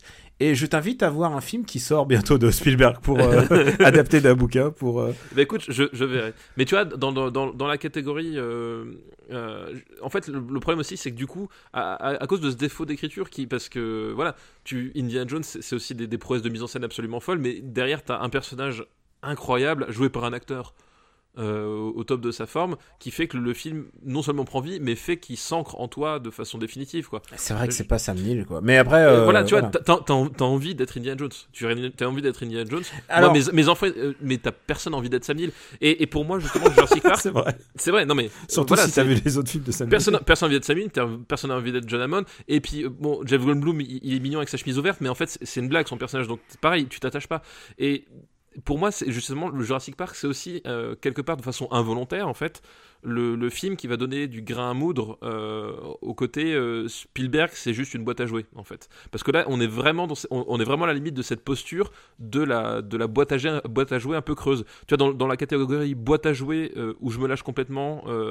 Le Temple of Doom, c'est dix fois supérieur à mon sens parce que préfère derrière- Temple of Doom. derrière, il y a des personnages qui sont beaucoup plus attachants et beaucoup mieux construits pour Mm. justifier ce- ce- cette débauche de, de- de n'importe quoi dans Temple of Doom. Là, il, là, il y a vraiment un, c'est un manque je- qui, qui fait que le film euh, fonctionne pas aussi bien que, que ça. Je crois que tu as bien défendu ta position. Euh, Avant de classer ce film, j'aurais une question. Est-ce que tu le mets au-dessus ou au-dessous de Schindler List? Bah, pour moi, il va, il va en dessous. Enfin, il n'y a, il y a même pas à se poser la question. Quoi. Eh ben écoute, euh, Schindler List est classé chez nous. Il est 27ème au-dessus de la N et sous Eyes Wide Shut. Ce qui est une super position, hein, on rappelle. Oui, ce qui est une excellente position. ouais. Donc, où est-ce qu'on va mettre euh, Jurassic Park Donc forcément au-dessous du 27. Eh ben, écoute, moi, Je peux- tu vois, là je te vois parler machin. Ça peut pas aller aussi bas que Aladdin, quoi. Non, non, ça va pas aussi bas qu'à la. Non, non, parce qu'on va, c'est de remettre les choses en perspective. Encore, c'est un peu le paradoxe. C'est un peu le paradoxe. Enfin, le, c'est un film qui, on l'a dit, qui, qui, qui dépasse sa propre condition de film aussi. Donc Mhm. c'est, toujours délicat. Il y a ça à en prendre en compte, mais en même temps, t'as ton, t'as ton regard à toi, t'as, t'as plein de choses. Et, euh, et comme dit, moi, quand je l'ai vu la première fois à 11 ans au cinéma, j'étais à fond dedans. Euh, voilà, c'est juste que. Au fur et à mesure des années, c'est un film qui, qui tient moins bien la route que, que d'autres, quoi. Et euh, non, non, pour moi, il va, il va pas au niveau d'Aladin, non, on est clairement pas. Alors, Mais tu vois, par exemple, moi je le, je le mettrais en dessous de Misery. C'est marrant parce que j'allais te dire. euh, non, moi je mettrais un chouïa plus haut. Euh, tu vois, un film à, à spectacle qui, m- qui m'interpelle et dont les personnages m'intéressent. Snake Eyes m'a plus mar- me marque euh, parce que j'adore les acteurs en fait dans Snake Eyes. Bah oui, bah, bah, Snake Eyes- Misery il est juste en dessous. Moi, Misery, enfin c'est, moi je trouve l'histoire tellement puissante et les acteurs tellement extraordinaires. Enfin tu vois, il y a vraiment un truc euh, qui te transporte dans Misery quoi. Donc alors, c'est toi qui, qui va couper. Euh, Est-ce qu'on le met sous, Mi- sous Snake Eyes, sous Misery, sous Dark City? Moi je le mettrais au-dessus de Dark City, mais en dessous de Misery. Bon, bah écoute, euh, je pense que tu as bien défendu et je pense que c'est on est vraiment au médian entre toi et moi là. Oui, voilà, on est, on est sur une position, euh, je pense, euh, le, le consensus. Et le consensus, et c'est même pas le nôtre, c'est le consensus de la vérité absolue, rappelons-le. Euh, voilà, nous ne sommes que les messagers. Rappelons, rappelons que ça fait, euh, ça fait quand même un, un petit top, quoi. C'est l'entre de la folie, donc avec Sam Neill. Oui, c'est vrai. L'entre de la folie avec Sam Neill, Philadelphia, Strange Days, donc allez le voir. Si vous n'avez pas vu Strange Days, il était dans l'épisode 8 déjà. Bernie, L'été de Kikujiro, Snake Eyes, Misery et Jurassic Park, je suis derrière. Donc voilà, c'est Ouais, et, honnêtement, c'est pas, une- enfin vraiment, c'est pas une mauvaise place, c'est pas. au-dessus de Dark City, qui est quand même un grand film aussi. Voilà, au-dessus de Dark City. Voilà, on est quand Et- même. euh, Et au-dessus d'un film pour lequel tu as bataillé, je- il est 44e, c'est Funny Games. Voilà, exactement. Voilà. Et je, je- je vous, l'accorde au-dessus de Funny Games. Donc euh, voilà, c'est. c'est- Alors que je, je pense que si je t'avais posé la question, est-ce que tu préfères Funny Games ou pas euh, T'aurais répondu, euh, t'aurais répondu que tu préfères Funny Games. Oui, Et, et j'ai été moi, stratégique, je t'ai voilà. demandé pour Schindler List. Voilà. Voilà, exactement. Bon. Funny Games, pour moi, il est 30 places trop bas. Donc tu vois, déjà, ça, ça pose le problème, quoi. Donc euh, Je- de toute façon, c'était biaisé. Chers auditeurs, vous avez vu ce que c'est que la stratégie? Voilà, c'était ça. Est-ce qu'on passerait pas au dernier film de cette liste en sachant qu'on on va dépasser la, la première heure de, de- de liste là? T'es au courant qu'on est qu'à une heure de, de, de- d'é- d'émission, on a fait que deux films pour l'instant. Je crois que, je crois que là, on a, on a transpercé notre corps. Alors, ce film, c'est une suite. Et c'est une suite. Et écoute, euh, on, va, on va juste dire quelque chose. C'est que son héros est classé dans une liste du film Super Ciné Battle. De, putain, du livre Super Ciné Battle. Ah. D'accord. Et c'est le, un des meilleurs débardeurs de l'histoire du cinéma. Ah, alors une liste avec, avec un des meilleurs débats. Eh ben, ça doit être euh, Die Hard 2, Die Hard, je pense. Non, c'est Die Hard 3. Ah, Die Hard 3. Une journée en Ah. enfer. Ah, mais oui, forcément, forcément, on va parler d'une journée d'enfer. Évidemment qu'on Die va parler d'une Hard journée with a Vengeance. Évidemment qu'on va parler d'une journée d'enfer. Le retour de John McTiernan aux affaires. Est-ce que tu pourrais faire en moins de deux minutes? Impossible. impossible. Impossible parce que pour moi, c'est euh, c'est un des plus grands films d'action de, de tous les temps. C'est, à mon sens, le film d'action qui a tué le film des actions des années 90, en fait. C'est-à-dire que euh, c'est le film qui va tuer le genre et qui va, le genre qui va en fait euh, va, va se trouver un nouveau va être obligé de se trouver un nouveau patron ce nouveau patron ça sera Matrix après Mm. Euh, malheureusement euh, l'héritage de Matrix a pas été celui qu'on espérait hein. rappelez-vous Roméo doit mourir tout ça voilà mais ce, c'est c'est ce film là quand John McTiernan l'a fait les mecs et de façon je pense inconsciente ou consciente peu importe mais ils ont vu ce film là ils ont fait ok va falloir qu'on fasse quelque chose dans l'optique années 80 burné euh, on, on peut pas aller plus loin il, il a touché un truc quoi il a touché un truc il a touché la fibre la fibre du spectacle total de ces années là elle est dans, dans une journée d'enfer le, le, le pitch c'est John McClane euh, qui, euh, qui, est- qui est rappelé euh, au, au service parce qu'il y, a un- il y a un fou qui s'appelle Simon qui joue à Simon 16 alors paradoxe Jacadi. voilà. En français, c'est Jacadi parce que chez nous, l'expérience c'est Jacadi, mais en anglais, c'est Simon Says. Mais je ne peux pas regarder Une journée en enfer en VO, c'est impossible. Je connais le Oh, film. par- quand même. Ah non, non, je connais le film Ah par non, cœur moi- en moi, je- moi, je peux ne pas- je ne peux, je ne peux absolument pas regarder ce film en VO. C'est impossible Je pour peux moi. pas regarder Bruce Willis et surtout euh, Samuel Jackson en VF. Ah, mais c'est moi, c'est impossible de le regarder en. Et c'est pas, impossible de le regarder en VO, quoi. C'est vraiment, pas je, je peux pas. c'est pas. Mais en plus, Jeremy Irons en plus en VF. Oh là là. Ah, moi, je, moi, je peux pas. Je connais trop les dialogues par cœur. Donc, mais effectivement, c'est Simon Says en, en Mm. VO et euh, Jacadi du coup. Il dit Jacadi Euh, en français? Oui, il dit Jacadi, ouais. D'accord. Parce que justement, euh, six mois dit, l'expression ne voulait rien dire. Pour le coup, c'était une traduction euh, qui était un peu obligatoire quelque part. Euh, voilà, qui en fait pose des bombes et, euh, et menace de poser d'autres bombes si John McClane ne, revient pas et faire ce qu'il veut. Et le, film est à ce point fou que la, la première action que fait John McClane dans le film, c'est sortir à Harlem avec une pancarte marquée Je déteste les nègres. Et euh, sa mission, c'est survivre pendant deux minutes. De le Harlem des années 90. Hein, Voilà, euh, euh, C'est quand même autre chose que le Harlem d'aujourd'hui. Oui, c'est- le Harlem, euh, Mm. c'est le Harlem dur, c'est le Harlem des, du, le du Harlem, ghetto en fait. C'est le Harlem de Spike Lee. C'est le Harlem de Spike Lee, c'est le Harlem. Voilà, c'était un, un- un- une sorte de, de, de- ghetto forcé parce que justement, c'était des les populations noires qui, avaient été rejetées là par la par l'augmentation du coût de la vie dans New York. Enfin voilà, c'était vraiment un endroit qui était qui était qui était qui était une mauvaise réputation, qui avait une forte taux de criminalité, fort taux de pauvreté aussi, parce que Figurez-vous qu'il y a une corrélation entre les deux. Ah, mystère. Euh, bref. Euh, voilà, donc le film est à ce Il n'y a, point il y a pas de criminalité en Haute-Savoie, hein, je rappelle. euh, si, si, si, on en a. Et tu sais qu'on- tu sais qu'il y a beaucoup de criminels, hein, des, des, des types, des, deals de fromage, des choses comme ça, re- re- recel de raclette. Il y a des, mecs qui se font coincés pour des trucs graves. hein. Bref, le film commence là-dessus, c'est-à-dire que John McClane se balade avec une pancarte je hais les nègres et il doit suivre Harlem. Et tu Il doit attendre film. un coup de fil ou quelqu'un, quoi. Ouais, en fait, il, il doit, il doit attendre deux minutes. Je crois que c'est- deux minutes en plus. Et, euh, et justement, il y a cette phrase où il regarde, il fait Ouais, de toute façon, dans 30 secondes, je suis mort. Donc, c'est- et le film commence comme ça. Et, et, et c'est façon. La scène est extraordinaire. Parce que c'est à la fois. euh, ça relate à, à la fois une, une réalité sociale et à la fois c'est- drôle parce que ça permet d'introduire le personnage de Samuel Jackson qui est, ton, donc, qui est donc un. Il, il tient une. Pas une épicerie, il tient une boutique en fait de, de, de hi-fi et qui intervient parce que justement, euh, lui, c'est un type, tu comprends que les, flics blancs lui en ont fait baver toute sa vie et qu'il intervient pour éviter qu'il y ait une nouvelle émeute dans, Harlem en fait. Et, euh, et, et enfin, en, quelques minutes, tous les personnages sont, croqués, sont placés, tout est clair, tout est limpide, et le film démarre sur un truc complètement maboule, et tu te dis, où est-ce que je vais aller? Enfin, vraiment ce, ce truc, tu t'attends pas du tout. Voilà, tu t'attends à une course poursuite à, la con, tu t'attends à, à- tu t'attends à un gunfight machin pour entamer le film, et non, ça commence là-dessus sur, sur une espèce de, de scène d'action psychologique presque. Et, euh, et le film te déstabilise d'entrée de jeu Et, euh, et je trouve ça extraordinaire, c'est-à-dire que tout le temps, Une journée d'enfer, c'est un film d'action qui va aller chercher la limite et, euh, de, ce qui se fait, de ce qui se faisait, de comment on le fait, et qui va essayer de, pousser le truc le plus loin possible, comme euh, la scène d'intro où t'as les plans sur New York avec la, la musique qui se lance Summer in the City, et d'un seul coup, ça te pète à la gueule. Le film a commencé depuis 20 secondes, t'as déjà une explosion gigantesque, et le film démarre et ne s'arrête plus. C'est vraiment, t'as aucune mise en place, tout est, tout est envoyé dans le flow. T'as un côté, euh, t'as- t'as un côté super vivant, tout, tu te prends tout dans le flow, tout dans la gueule. Il prend justement le contre-pied du premier Die Hard à ce niveau-là. Et ça aussi, c'est, le génie de McTiernan, qui, donc réalisateur du premier Die Hard, de Predator, c'est qu'il avait compris que euh, il était lui-même allé au bout de la formule classique de Die Hard. On l'a dit hein, la, la dernière fois avec euh, Piège à grande vitesse, ça a été décliné euh, un nombre incalculable de fois.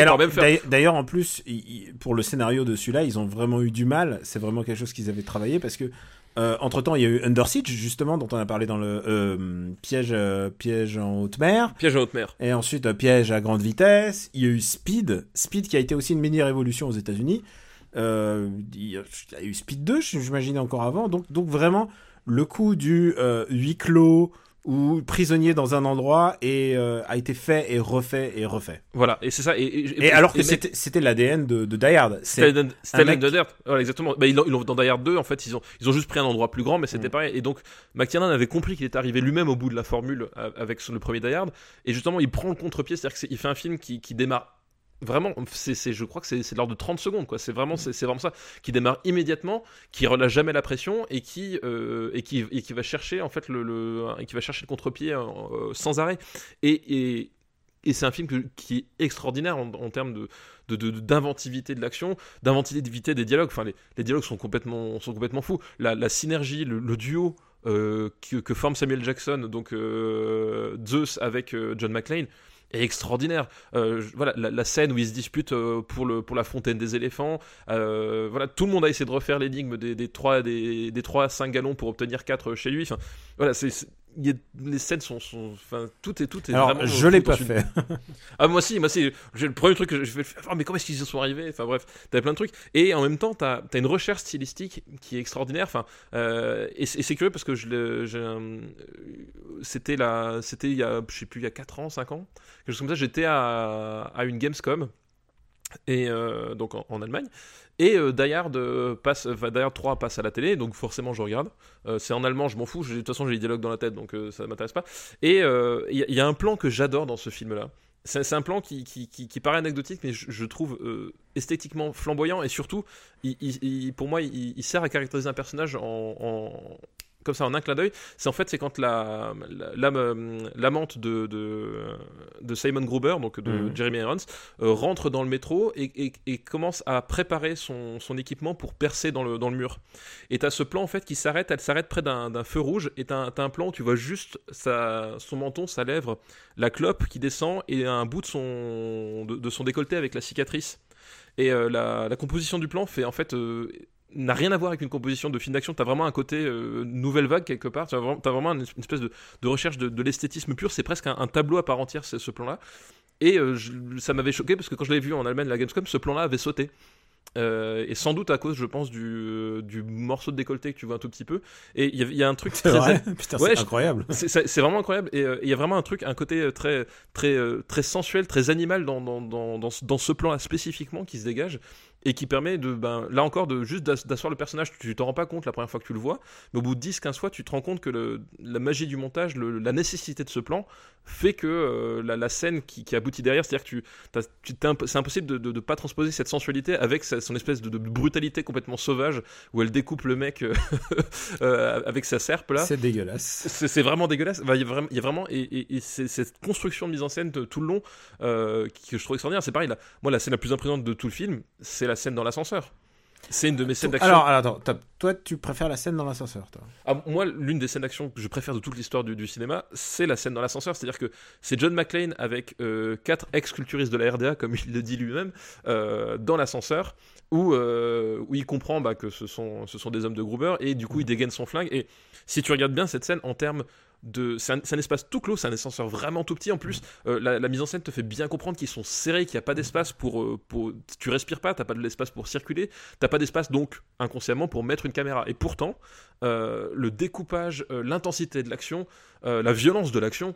Euh, est folle dans cette scène-là. J'adore les découpages en, en matière de montage. C'est un truc que je, je trouve absolument génial. Tu, tu comprends parfaitement comment réagit qui. L'ordre des mouvements est super bien restitué. La, la, la, la vitesse, la violence, ça passe très Maintenant, vite. maintenant, les scènes de baston d'ascenseur sont devenues un classique en fait. après. Sont devenus classiques. Parce que et- et- euh, tout le monde pense à Captain final- America, mais, Voilà. euh, mais même dans, mais voilà, exactement. mais même dans Hitman 3, enfin je veux dire, il y en a une. C'est maintenant la scène d'ascenseur, c'est devenu un classique de du et- huis clos, huis clos de baston. Quoi. Et, et- et ce final euh, de John McClane qui se penche de côté et qui, et qui tire et t'as le, le sang qui gicle et qui éclabousse son visage. euh, voilà, c'est ça le cinéma des années 90. C'est- C'est c'est- c'est- c'est- c'est un- c'est une espèce de recherche d'esthétique de la violence euh, absolument phénoménale, quoi. Moi, ma scène préférée, c'est quand même euh, quand le métro déraille. Quoi. Oui, bah oui aussi. Non, Honnêtement, voilà. je trouve que si tu avais une scène à choisir et qui, pour moi, euh, résume complètement le style John McTiernan à ce moment-là, c'est quand même celle-là, parce qu'il y a vraiment énormément d'impact quoi là-dedans. Genre, c'est vraiment. Bah, justement, moi, c'est pour ça aussi la, la scène du métro, en termes de violence, les coups qui se donnent, et puis et ce, ce fameux cette giclée de sang final, enfin en termes de- de- d'impact de, violence, c'est et, et- et je trouve que ça fonctionne d'autant mieux que c'est justement euh, assez anodin, c'est-à-dire que tu te dis ouais tout le monde peut le faire, mais qui l'a fait à cette intensité? Réponse personne. Bah, c'est ça la supériorité quand même du film à John McTiernan, c'est quand même des films d'action. euh, on l'a dit dans l'épisode d'After Eight où on parlait des blockbusters. où, euh, Il y en a, il y en a 18 par an en fait, tu vois. C'est. Oui, Voilà, mais en termes Et- d'impact de, et, de et a, restitution de la et en fait, la supériorité de. On parle du découpage, de, de placer sa caméra, de la cinématographie et tout ça. Mais il y a un truc qui fait que John McTiernan est supérieur à tout cela. C'est, à mon avis, dans le sens de l'espace. Et dans le sens de l'espace, c'est. On l'a tout dit- à fait. On l'a dit quand on parlait de Die Hard. C'est-à-dire que tu sais exactement où tu es par rapport au héros et où le héros est par rapport au méchant. Tu arrives à le situer Tu arrives à complètement. le situer, tu, tu comprends, tu comprends euh, d'où ils viennent, où est-ce Mm. qu'ils vont. Enfin, y a et, et d'ailleurs le, le New York, euh, parce que ça se passe dans New York. New York, est- New York est- est un huis clos en fait. Manhattan Voilà, est un exactement. Ouais. c'est un film de huis clos à ciel ouvert et Mm. c'est et, et, et, et c'est extraordinaire d'y arriver à ce point-là. Euh, voilà. Et, Ma, seconde scène préférée, c'est quand il, il passe derrière l'ambulance et dit Wow, je oui. suis la caravane? Voilà, exactement. Ou voilà, où, où il est dans le parc, où, il- où il disait, euh, où, où il dit, euh, j'ai pas dit que je passais par l'avenue du parc, j'ai dit que je passais par le parc. Et, et ça aussi, c'est un truc qui, qui, est, qui est génial, c'est que c'est c'est un film euh, qui, qui va te parler de New York. euh, Enfin, t'as ce On côté. aime bien les films qui parlent de New York en général. Oui, bah, de toute façon, l'urbanisme, je crois que vous avez compris, c'est un truc qu'on aime bien généralement, Mm. surtout l'urbanisme américain. Mais c'est un film qui va te parler de, de New York, de ses spécificités. Voilà, on, on commence à Harlem, on- après on va dans, dans, dans Central Park, on découvre Central Park, après on découvre les, les, les bouchons qui amènent jusqu'à jusqu'à Wall Street. C'est ouais, Euh, c'est le. hey, t'as le Washington Bridge. Enfin, il y a vraiment. voilà. C'est vraiment des, des trucs importants pour euh, quand t'es New-Yorkais. Il parle de choses vraies du, de l'endroit en fait, qui ont été Ouais, réfléchies par rapport aux situations. Exact- exactement. C'est pas du tout. Alors, j'ai rien contre les, les courses poursuites euh, sur les voies sur berge euh, des- qui ont déjà été faites euh, à Paris, quoi. Mais euh, il y a un truc très concret sur la vie des- de New York qui est raconté dans ce film. Et Exactement. j'adore ce et film. Métro, ça, Et- chaque scène en fait, et comme tu l'as dit, chaque scène euh, est, est pensée en fonction de la spécificité de se trouve. C'est-à-dire que chaque scène d'action. euh, ça, c'était le cas dans Die Hard 1, déjà. Et d'ailleurs, Oui, euh, ce oui, plus du tout le cas dans Die Hard 2. mais- Mais voilà, ch- chaque scène, en fait, ne peut fonctionner telle qu'elle est présentée que parce qu'elle est dans cet endroit précis. Et vraiment, c'est à ce côté, faut bien connaître New York, faut bien connaître ses spécificités, faut bien connaître tous ses quartiers. Et euh, il, il aurait pas pu faire la, euh, pas seulement pour des raisons de décor, mais vraiment pour des raisons d'esprit de qu'est-ce que c'est que qu'est-ce que c'est que Central Park. Cette scène-là fonctionne parce qu'il ça retranscrit vraiment le, ce que, t'attends dans Central Park quand il va, quand tu connais. Enfin, vraiment, il y a vraiment ce côté-là. Euh, Est-ce que tu ferais, est-ce que tu ferais si t'es un New Yorkais Voilà, voilà, comme euh, John McClane et que tu te dis ah non je prends pas cette voie là je prends je prends plutôt la je prends plutôt Park je prends, Park Avenue. Il réfléchit comme un New Yorkais et ça c'est vraiment très important. C'est que tous les deux lui et le réalisateur pensent comme ça. Et tu sais alors avant qu'on en revienne à, mon petit grief quand même parce que t'as défoncé euh, Jurassic t'as eu ton mot sur Jurassic Park. Moi j'ai un petit grief aussi ce film. Euh, pour moi l'ADN de Die c'est avant tout euh, un huis clos. Et là on parle de huis clos new-yorkais c'est une nouvelle forme de huis clos on n'a rien dit sur Samuel Jackson, qui est au summum de sa carrière de Samuel Oui. Jackson. Oui, oui. Et euh, dans les Die Hard, c'est toujours une histoire de duo. C'est John McClane et au à l'autre bout, il a un flic qui met en exergue le fait que bah, John McClane est seul en fait, qu'il est, Oui. mais il est accompagné dans, dans sa torture. Et euh, Zeus, donc euh, Samuel Jackson, et, et un peu et son nouveau sidekick, et en même temps il est pas du tout sidekick. Oui, c'est ça. Et- c'est un rôle équivalent en fait. Il est, il est dans un rôle équivalent, il est aussi malin que lui, et en même Il temps. est aussi vanneur que lui. Ouais, il est- il- ah c'est ça qui est aussi bon, et c'est que il c'est complètement un buddy movie. Et, euh, et ils, ils, ont réu- ils ont réussi à redonner ce côté euh, buddy movie qu'il y avait déjà dans le 1 et si sympathique. J'adore le, le, la combinaison entre, entre John McClane et le flic dans le 1. Et là, le fait qu'ils aient réussi à retrouver un équivalence à ça et même à aller plus loin. Puisque Oui, ils vont plus loin, en fait, ouais. Puisqu'il est là et à un moment, tu sais, le flic il sert plus à rien en fait dans le 1. Euh, là, il est tout le temps là. Et si j'avais euh, donc euh, si j'avais un grief à faire, écoute, il faut que faut que j'en parle. Je trouve que le dernier tiers est vraiment moins bon. Bah, alors le, dernier tiers, c'est celui que John McTiernan a été obligé de retourner. Et il a été retourné et en plus euh, il l'a fait plusieurs fois, différentes scènes, il a fait Voilà. différentes versions qui existent sur le DVD. qui existe sur le DVD. En Mm. fait, à, à la base, euh, le film devait s'arrêter au moment où le cargo saute et Simon Gruber euh, a gagné. Et en fait, le, la, la, la- Et en fait, l'équipe- il découvre qu'il a volé, réussi son, son il a, braco. réussi, il a réussi son braco. Et, Et, en la, fait, et la scène finale, en fait, c'est quelques années plus tard, si je me Voilà, souviens. ouais. c'est ça. c'est- l'épilogue se passe des années plus tard où John McClane en fait a, a démissionné. de la- Alors je sais plus s'il a démissionné, s'il a été viré, mais bref, il est plus flic. Et il finit par le retrouver dans un bar de la, je crois que c'est en, c'est en Géorgie, un truc, enfin un Mhm. pays de l'est, euh, je sais plus exactement. Et ils se, ils se font un dernier défi. Euh, un dernier défi euh, à base de, de, de, de roulette russe mais avec un lance-roquette. voilà. Et le film devait se terminer là-dessus. Qu'est-ce que, qu'est-ce, quel aurait été le film avec ça hein? Ouais, c'est voilà. Et effectivement, et le dernier tiers. Alors pour pour l'astuce, le, le dernier tiers, le, le motel où est-ce qu'ils sont, le nord des lignes. Mhm. euh, je, je, je, il est à Montréal.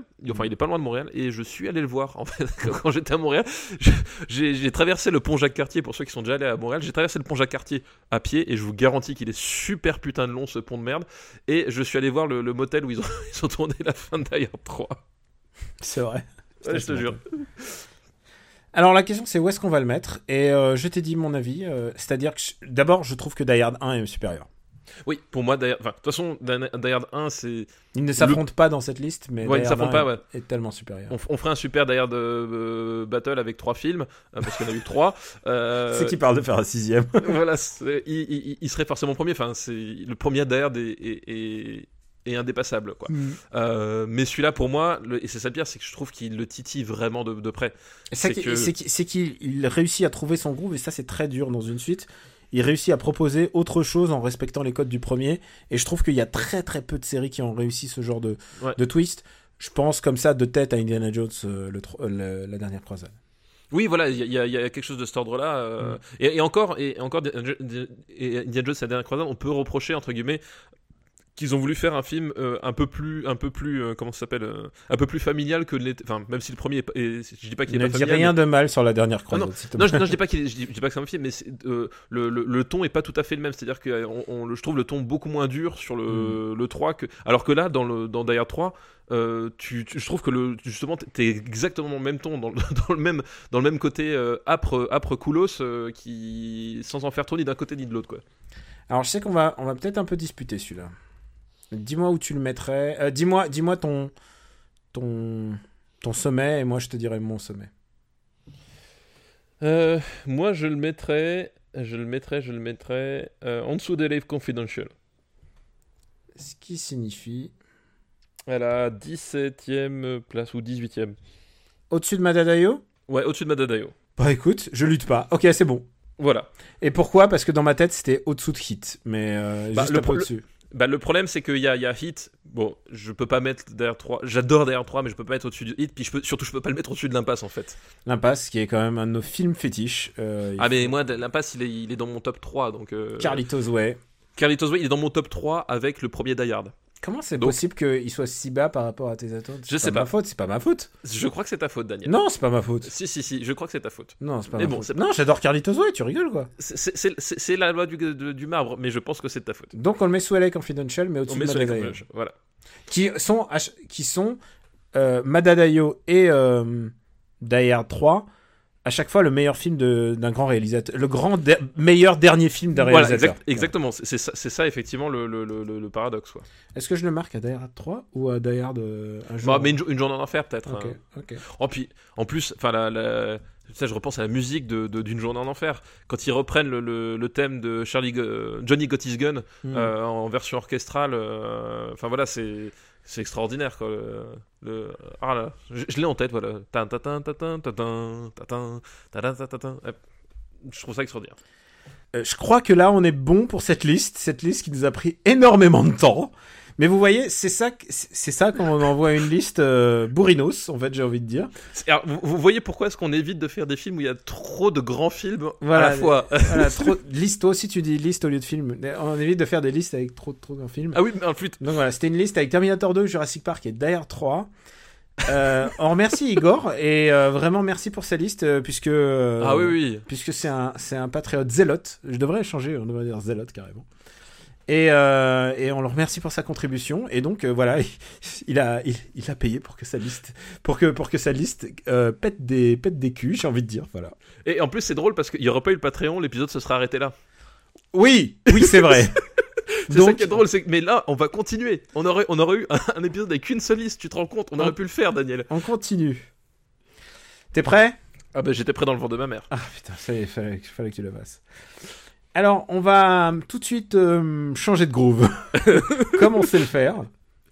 On va, on va, il y aura peut-être des devoirs à faire là. Ça, attention, il y aura peut-être Ah, des attention. Ça fait longtemps. Ça fait longtemps. C'est une liste qui nous est envoyée par Mathieu Grasset. Merci Mathieu pour ta liste par avance. Et c'est une liste qui s'appelle Quand Disney se met au sport. Et c'est une liste que j'ai choisie parce que, en fait, euh, bah, je, je- en fait, je cherchais les films Disney, en fait. Et euh, j'ai l'impression qu'il n'y a pas beaucoup. bizarrement, on a, les gens nous demandent pas beaucoup les Disney, alors que on serait ravis, n'est-ce pas, de, de faire. euh, De parler du Roi Lion. euh, non, non, pas de mauvaise idée. mais, euh, mais du coup, euh, mais du coup, en fait, je, je, je me disais, bah écoute, euh, on va peut-être faire ça. Donc, euh, on va, on va remercier Mathieu Grasset pour sa liste et la liste de films assez sportifs, en fait. Et le premier film, c'est euh, Les Champions. Alors, les champions, ça ne me dit rien. Attends, Ça te dit rien? C'est. C'est ah pardon, Les Petits Champions. Ah, les petits champions. Euh, oh putain, si ça dit quelque chose. Euh, parce que les champions, ça ne dit rien du coup. C'est un film euh, qui s'appelle Mighty Ducks en en VO et c'est un film dans lequel jouait le jeune euh, Emilio Estevez Ah oui, c'est. euh, Putain, attends. Euh, qui joue l'avocat. Il joue pas le, le petit gamin qui joue. Oui, il joue pas le petit. Attends, j'essaie de me rappeler. Je, je crois que ça me dit quelque chose, mais putain, c'est très très loin. C'est très. Il y a eu, il y a eu de- de- une tripotée de suite, hein, je crois, non? Euh, bah, possiblement, tu sais, avec tous les. euh, tu sais- comment on fait, c'est faire Disney. Et donc, du coup, c'est l'histoire d'un avocat qui, qui, se retrouve, euh, qui se retrouve à entraîner une équipe de, de, hockey sur glace. Est-ce que tu l'as vu? Écoute, j'ai peut-être dû le voir. C'est parce que ça me dit quelque chose, effectivement. Le, titre me dit quelque chose, effectivement. Je, je, vois globalement le, truc avec le- les gamins qui font du hockey, mais c'est vraiment trop lointain, quoi.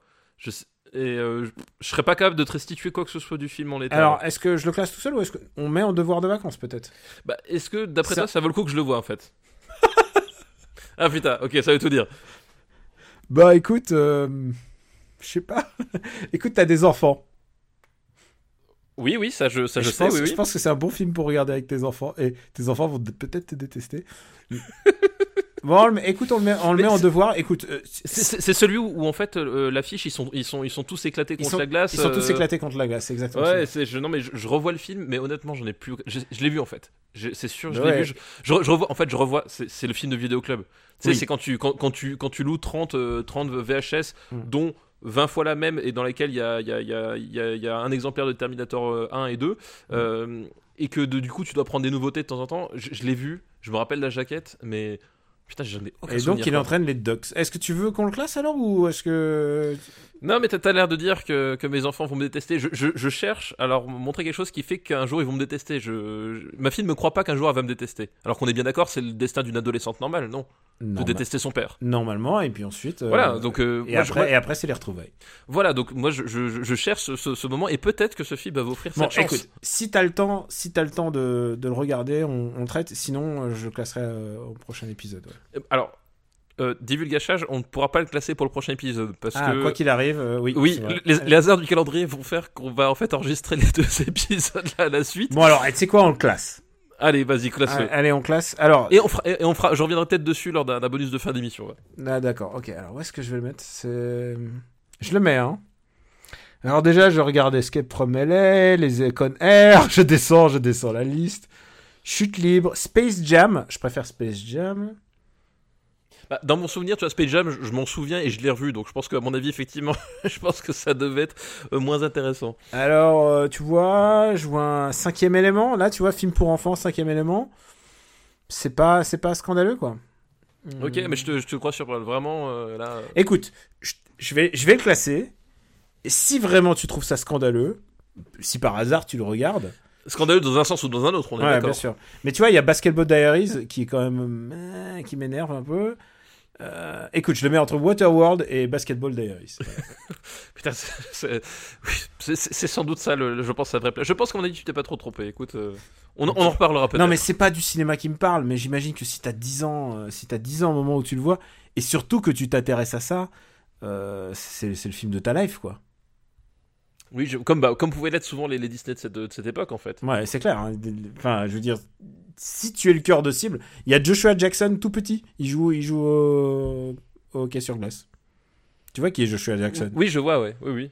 Euh, Celui qui, euh, celui qui jouait Pacey dans, dans Dawson. Oui, tout à fait. C'est le, le celui qui, qui, joue, qui a joué après dans Fringe aussi. euh. Exactement, celui qui, euh, voilà, Fringe. Deuxième film de cette liste. Euh, là, je pense que tu l'as vu. C'est un film qui s'appelle Rasta Rocket. Ah bah oui, oui. Pas ça, par contre, je m'en souviens. De Rasta Rocket, mm, film de vidéoclub aussi, mais pour le coup, je l'ai vu au cinéma, celui-là. Euh, Sérieux? Ah putain, moi j'ai vu, euh, vid- moi j'ai Vidéoclub là. Et je l'ai vu au cinéma, et en fait, je crois que je l'ai, je crois que je l'ai vu plusieurs fois au cinéma. C'est vrai? Il me semble bien. C'était pour une femme? Euh, non, pas du tout, pas du tout. Euh, tu penses bien qu'en tant qu'amateur de, de, de films d'action et de, de films d'horreur dans les années 90, euh, moi et les filles, c'était pas forcément une équation qui fonctionnait très très bien. Je ne comprenais pas à quoi ça pouvait servir. Euh, mais je crois que quoi- vu plusieurs- non, déjà, tu ne comprenais pas à quoi tu pouvais servir. Déjà, je ne comprenais pas à quoi je servais. Donc, imagine une fille. euh, non, c'était c'était hors de mon, mon champ de, capacité d'analyse. Tu vois, c'était au-delà de la zone de ma zone proximale de développement, comme comme on dit dans l'éducation. Euh, oui, je, je- je crois que je l'ai vu plusieurs fois au cinéma et euh, je, parce que parce que il me semble que le, le, le- le caissier c'était un c'était un copain d'un d'un copain ou d'un cousin. Enfin, c'était c'était une embrouille comme ça. Je, je- parce que je parce que je me voyais je me voyais mal ma mère me, si tu veux, me donner des sous pour aller revoir trois fois le même film en fait. Et je pense que si je l'ai vu c'est parce que je pouvais rentrer gratuitement euh, à l'époque. Donc euh, je crois que c'est la seule raison pour laquelle. euh, Et c'est un film que j'adorais quand j'étais môme en fait. Avant qu'on on- tu nous parles de ton amour pour Rasta Rocket, j'aimerais juste faire un, dire un mot sur euh, son réalisateur, John Turtletaube. Turtletaube. Euh, qui a réalisé quand même beaucoup de classiques comme Ninja Kids. Ninja Kids, tu, tu te souviens, c'est les Ninja Kids, les trois ninjas? Oui oui je m'en souviens ouais. Euh, Et, euh, et alors, il a fait les Benjamin Gates. je m'en et souviens en fait, aussi. ce mec a une filmo qui croise celle de, euh, de Nicolas Cage, en fait, beaucoup. C'est pour ça que je, je connais un peu ce, ce cum. Et il a réalisé le l'apprenti sorcier avec Nico- Ah oui. le Jay Baruchel et qui, qui est un film que j'adore. À chaque fois que tu dis apprenti sorcier, je, je, je, je, je- je Non, pense non, non. complètement autre chose. Non, non, mais oui, c'est oui, je, je vois que j'adore, c'est où tu découvres que Merlin en fait c'est un titre, c'est pas un mec et il, se passe il se passe le titre de Merlin de de mec en mec depuis des années, c'est ridicule, c'est absolument ridicule. Et euh, Nicolas Cage a des chapeaux euh, des chapeaux ridicules, enfin c'est c'est le film Disney que, que tu voulais pas, ah, je sais même pas si c'est Disney, ça doit être Disney quand même. Et euh, bon, back to Rasta Rocket. Bah, Rasta Rocket, donc le, pitch de départ, c'est simple, c'est ça nous raconte l'histoire de la première équipe olympique euh, de Ja- jamaïcaine des JO d'hiver en bobsleigh. Euh, voilà, c'est ça le, pitch et donc euh, euh, tout le, film, tout l'intérêt du film naît justement de ce contraste entre des, Jamaïcains bah, de Jamaïque, donc c'est une île quand même où généralement il fait plutôt chaud, qui vont se retrouver au au JO d'hiver et à maîtriser une discipline qui, qui découvre quasiment du jour au lendemain, quoi. Et c'est sous l'impulsion d'un entraîneur, c'est ça qui, c'est ça en fait, le, le- c'est l'entraîneur qui les persuade de faire ça parce que je crois que lui il se fait virer de son équipe ou quoi que ce soit, il cherche à revenir au JO. Il y, a- il y a une embrouille comme ça, il me semble, dans le, au départ du scénario. Me trompe. je- Alors, je, je n'ai plus je n'ai plus souvenir et en fait c'est basé sur une histoire vraie en fait tout ça. Oui, c'est c'est basé sur une histoire vraie. Et il y a fait. beaucoup d'articles qui existent sur, euh, bah, sur le comment il s'appelle sur euh, sur le fait euh, sur, sur cette histoire en fait. Il y a beaucoup beaucoup d'articles, ça a été très très documenté. Tu t'imagines devant devant une histoire comme ça Bah, c'est vrai que c'est assez, euh, assez inattendu, euh, surtout que Ouais, c'est euh, comment t'as l'idée à un moment donné de, de partir là sur une discipline comme le bobsleigh, qui est quand même, euh, qui, est- qui- c'est quand même un, pas forcément le JO, enfin le, la discipline de, de sport d'hiver la plus médiatique ou la plus, voilà, la plus, la plus connue, et surtout, ben, euh, surtout en Jamaïque où, voilà, le- le- les perspectives de pratiquer le bobsleigh euh, dans ton quotidien sont quand même assez, assez, assez rares, quoi. Et qu'est-ce que t'en penses de ce film? C'est un film sympatoche, quoi, mais est-ce que. en fait, bah, est-ce qu'il survit l'épreuve du temps? Oh, très honnêtement, j'en ai vraiment aucune idée. Au niveau de l'épreuve du temps, c'est-à-dire que c'est un, un film, moi j'ai pas revu depuis, euh, depuis mon adolescence. Je pense peut-être de manière inconsciente, euh, c'est ce que j'appelle le- les- l'effet Albator. C'était c'est quand je me suis rendu compte qu'en fait certains épisodes d'Albator étaient très mal animés. euh, quand je les ai revus adultes, en fait, c'est un- t'as un côté qui fait putain merde, mon souvenir c'était pas du tout comme ça. Et c'était avec Albator que moi je m'en suis rendu compte. pour Quoi, l'ancienne série ou la nouvelle? Enfin, la, L'ancienne, la l'an- 84 ou l'ancienne? non, l'ancienne, l'ancienne. Ah, so- 79, ok, d'accord. 79. Et euh, voilà, moi ça me l'a fait avec Albator. Pour d'autres personnes, c'est un autre truc. Mais c'est- tu sais, c'est le moment où je me suis rendu compte que, que la perception que tu as et la réalité de, l'œuvre est pas toujours tout à fait identique. Et euh, ce qui n'empêche pas Albator 79 d'être bien, mais c'est juste que moi ça m'avait ça m'avait pas mal bloqué pendant très longtemps. Donc voilà, l'effet Albator est resté en- dans ma tête comme nom. Et j'ai un peu peur de cet effet-là avec Rasta Rocket, c'est-à-dire que je l'ai pas revu depuis l'adolescence. Et j'adorais ce film quand j'étais môme parce que en fait c'est une histoire de Disney de, de, de bons sentiments. C'est-à-dire que les, les, les, les, euh, les- les sportifs, enfin, les, les mecs sont, sont super attachants. T'as un côté euh, justement rigolo à cause du décalage. À un moment, ils s'entraînent en se mettant dans des frigos. Le mec qui casse sa rasta en sortant du truc. Enfin voilà, t'as des Un, gags un visuels. peu buddy movie, quoi. Voilà, t'as un côté visuel, euh, hu- humour visuel euh, qui, qui fonctionnait bien. Les personnages sont attachants. Et la morale de l'histoire, elle est super belle parce que les mecs, ben, ils, se plantent en fait, mais ils se plantent et il euh, il y a cette scène où ils portent le bobsleigh sur les épaules, ils passent la ligne d'arrivée avec le bobsleigh sur les épaules et il y a les autres équipes euh, qui viennent les féliciter parce qu'ils ont terminé leur course. Et bon, euh, moi quand j'étais môme, ça m'a fait pleurer. Voilà, parce que c'est un truc que je trouvais super beau en termes de message et tout. voilà.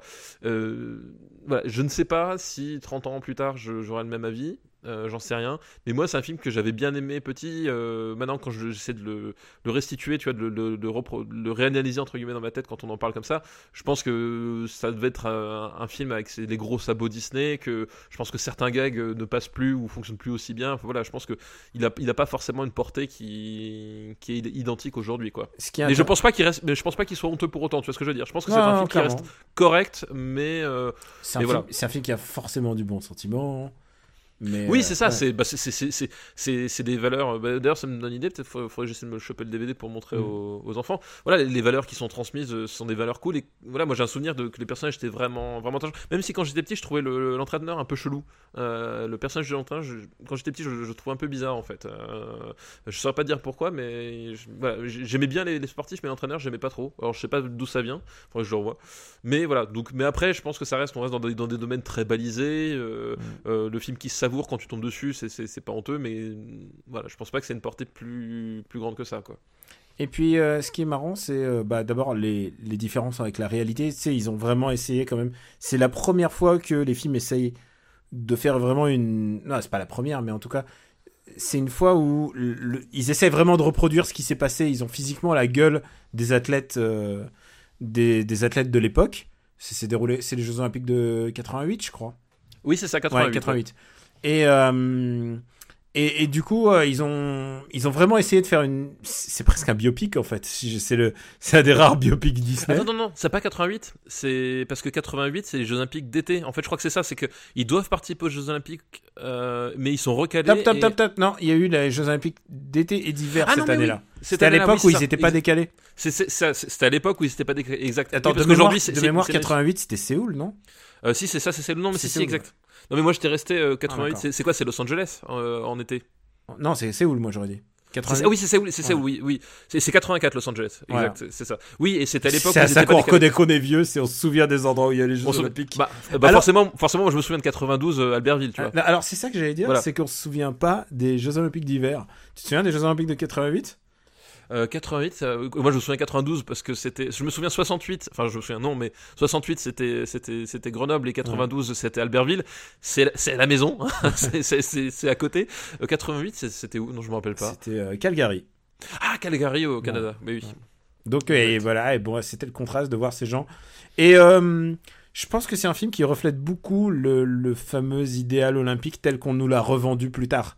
C'est-à-dire, l'idéal, c'est de participer. En fait, si tu. Ah, avant avant l'arrivée de Poutine. euh, avant l'arrivée de Poutine et de Coca-Cola et de tout Ouais. ça et de et Oui, des- non, mais je, je comprends tout à fait ce que tu veux dire, oui. c'est des c'est c'est des gens qui ont qui ont entre guillemets fait bouger les lignes parce que euh, parce qu'il y a beaucoup de gens qui voyaient d'un mauvais œil euh, cette équipe de noirs qui arrive et qui sont là vraiment que pour participer quoi parce qu'ils sont dans le kiff de faire ça quoi Oui, c'est ça. Bah, C'était ça, moi, ce qui, ce qui me plaisait quand j'étais môme. Euh, comme je vous l'ai dit, euh, j'étais pas dans la team des winners. Hein. Euh, je- D'ailleurs, je pense pas l'être encore aujourd'hui. hein. Putain c'est ton épisode modestie quoi Voilà, le- tu caches le- Jurassic Park et tu dis que t'as eu une enfance difficile je veux dire Ah non, tout- non, j'ai j'ai pas, une- pas une enfance difficile. Je- tout je a une juste- corrélation il y a un vrai arc de vie là que t'es en train de nous vendre Je, je dis pas du tout que j'ai. Au contraire, j'ai- une enfance super heureuse. Ça, pour le coup, j'ai j'ai vraiment compris ça. Mais c'est juste que le, le, le club des losers de ça ou le Breakfast Club, bah, c'était. J'étais un peu genre de môme. Voilà, loser un jour, lo- loser toujours, quoi. Donc, il y avait un peu ce Oh. côté-là. Et euh, voilà, Ah, quand je te verrai je te fais un câlin là Voilà. Oh. Et C'est ça. Et, et quand t'es quand t'es un môme un peu comme ça, euh, quand le, le mec ils disent oui, c'est vraiment l'important, c'est vraiment de participer. Comme dit, moi j'ai pleuré à la scène de fin, c'est-à-dire que j'étais vachement touché par le fait que les, les autres sportifs qui qui, bah, qui en plus dans mon souvenir ils étaient ils étaient super beaux. Les autres sportifs, t'avais un, t'avais un côté un peu un peu arien quelque part. Bah, c'était euh, les Allemands voilà, euh, un peu arien qui venait les féliciter, qui leur disait ouais bravo vous avez réussi, vous avez terminé la course et c'est ça qui c'est ça qu'on va retenir. Euh, bah, bah, c'est comme euh, c'est comme à la fin de Rocky. Enfin tu vois, j'étais pareil quoi. Sauf si J'étais t- pareil. si t'as lu les articles qui parlent de, de ce, de ce film. Non, je, je- je les- je les ai pas lus. Moi je, moi, Alors, vraiment le, le truc, c'est que c'est que normalement, euh, normalement dans le film, bah, les Allemands ils sabotent le, le bobsled des des Jamaïcains. Ah bah d'accord, je me rappelle plus. Bah, Euh, Tu vois, le- t- eh, c'est ça les Est allemands quoi. Ouais, bah, Ah, c'était des années, comment dire, euh, particulières. Ah bah oui, oui, non, voilà. Eh C'est vrai que c'est une, période assez, assez particulière. Ouais. Euh, où est-ce qu'on va le mettre? Et là, tu peux le classer. Oui, là je peux le classer. Donc euh, tu vois, un film sympathique mais inoffensif. Euh, euh, Moi dans mon souvenir, je trouve ça mieux que Space Jam par exemple. Euh, Je te suis là-dessus. Mais je le mettrais pas au-dessus de Chute Libre, tu vois. Hum, Et je le mettrai pas au-dessus d'Adam's Family. Donc euh, entre Adam's Family et Space Jam, Voilà, entre Adam's ce Family qui nous fait quand même une, une petite série de, de films pour enfants quand même. Oui, oui, une, euh, euh, euh, une série de films sympathiques. Ok, bah écoute, on a et on a un dernier film dans sa liste. Oui, tout à fait. Et euh, j'ai envie de te dire que j'ai eu une fois une liste de, on a eu, je crois qu'on a eu une liste de films an- animaliers et on l'a Ouais. pas fait parce qu'on n'avait rien vu. Et celui-là, ça, je sais que je l'ai vu et j'espère que tu l'as vu. Dis-moi. Airbud. Ah putain, euh, oui, oui, j'ai vu Airbud. Bah oui. J'adore Airbud. Yay, yay. Si tu aimes le basket, tu aimes Airbud. Si tu aimes les chiens, tu aimes Airbud. Euh, oui, alors je serais pas aussi catégorique. mais- Quoi, quoi, quoi, quoi, quoi, quoi?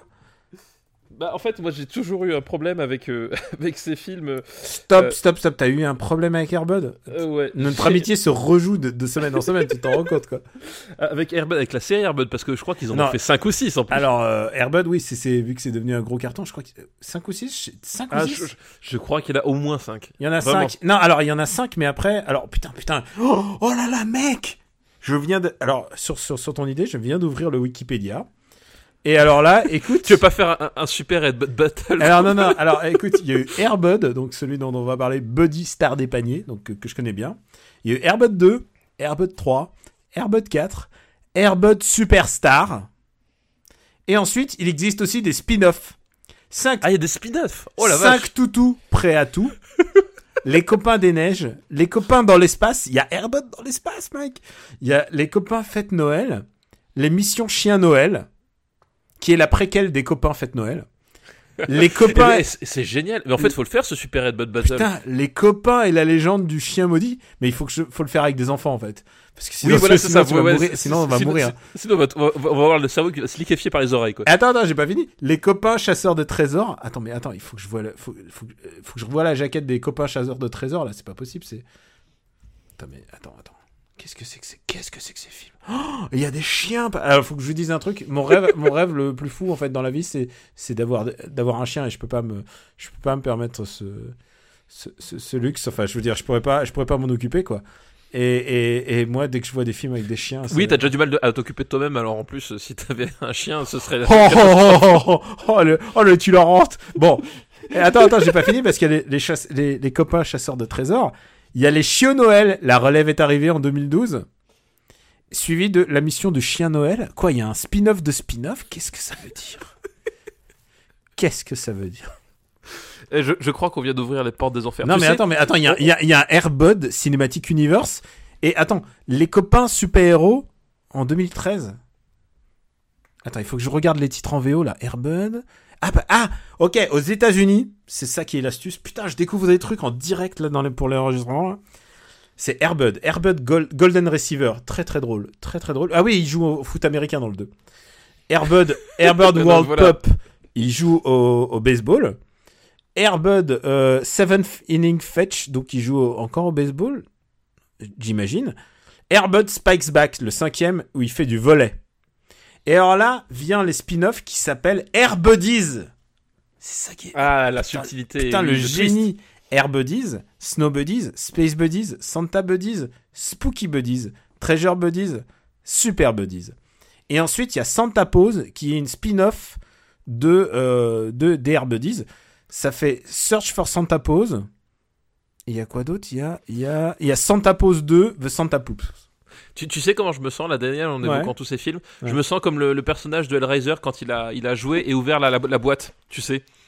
D'un seul coup, le- nous, nous avons ouvert les portes de l'enfer et à, à nous, mille ans de souffrance qui, qui, qui, s'ouvre- à nous. Tu sais ce que je viens de faire là? Je vais... Donc je suis dans le Wikipédia américain, évidemment, là. Et maintenant, maintenant, t'es sur Amazon pour commander le, le Blu-ray euh, collector Non, de, tu l'intégrale. Tu sais, ça? tu sais ce qui est génial, c'est qu'il y a une table chronologique avec tous les acteurs et tous les chiens et les golden retrievers et tout ça.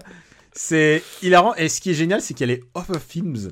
S'il a été Parce qu'il y a Airbud Entertainment. Putain, je découvre des trucs de fou Oh là là Je suis fasciné par ce que je suis en train de voir. Et tu connais Monkey Up?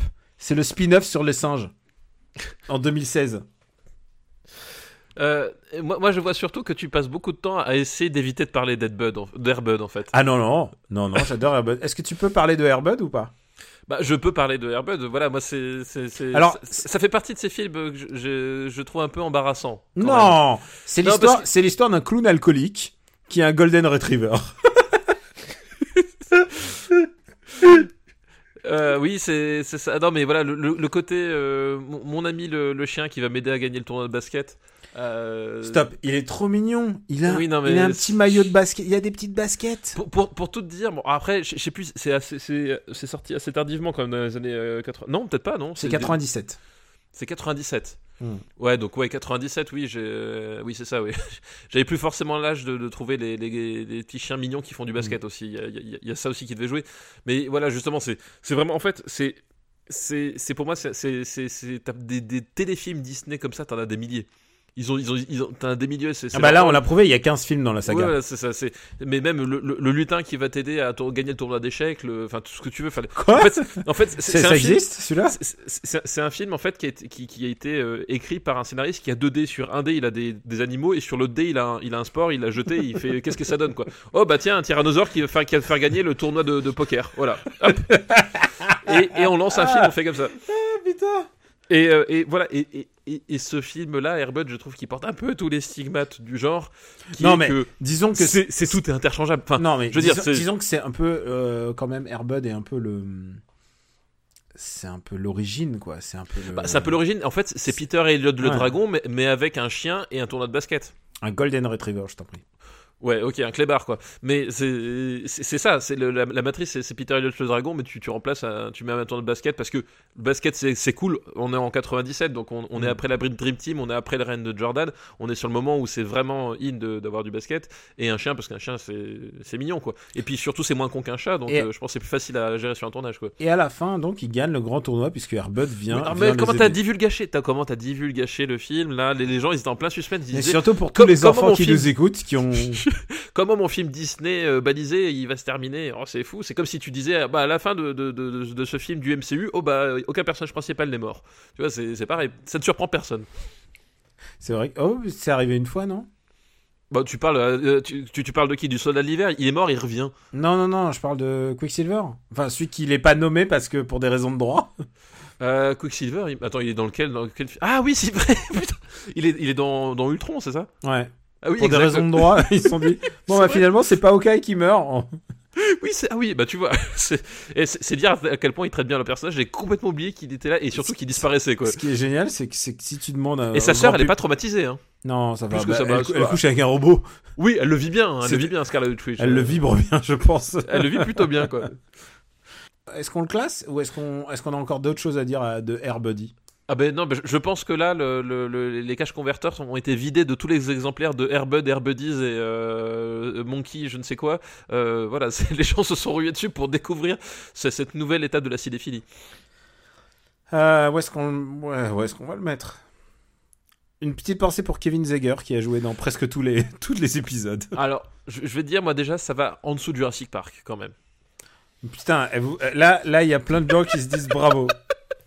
Mais je trouve ça mieux que les petits, les petits champions, tu vois.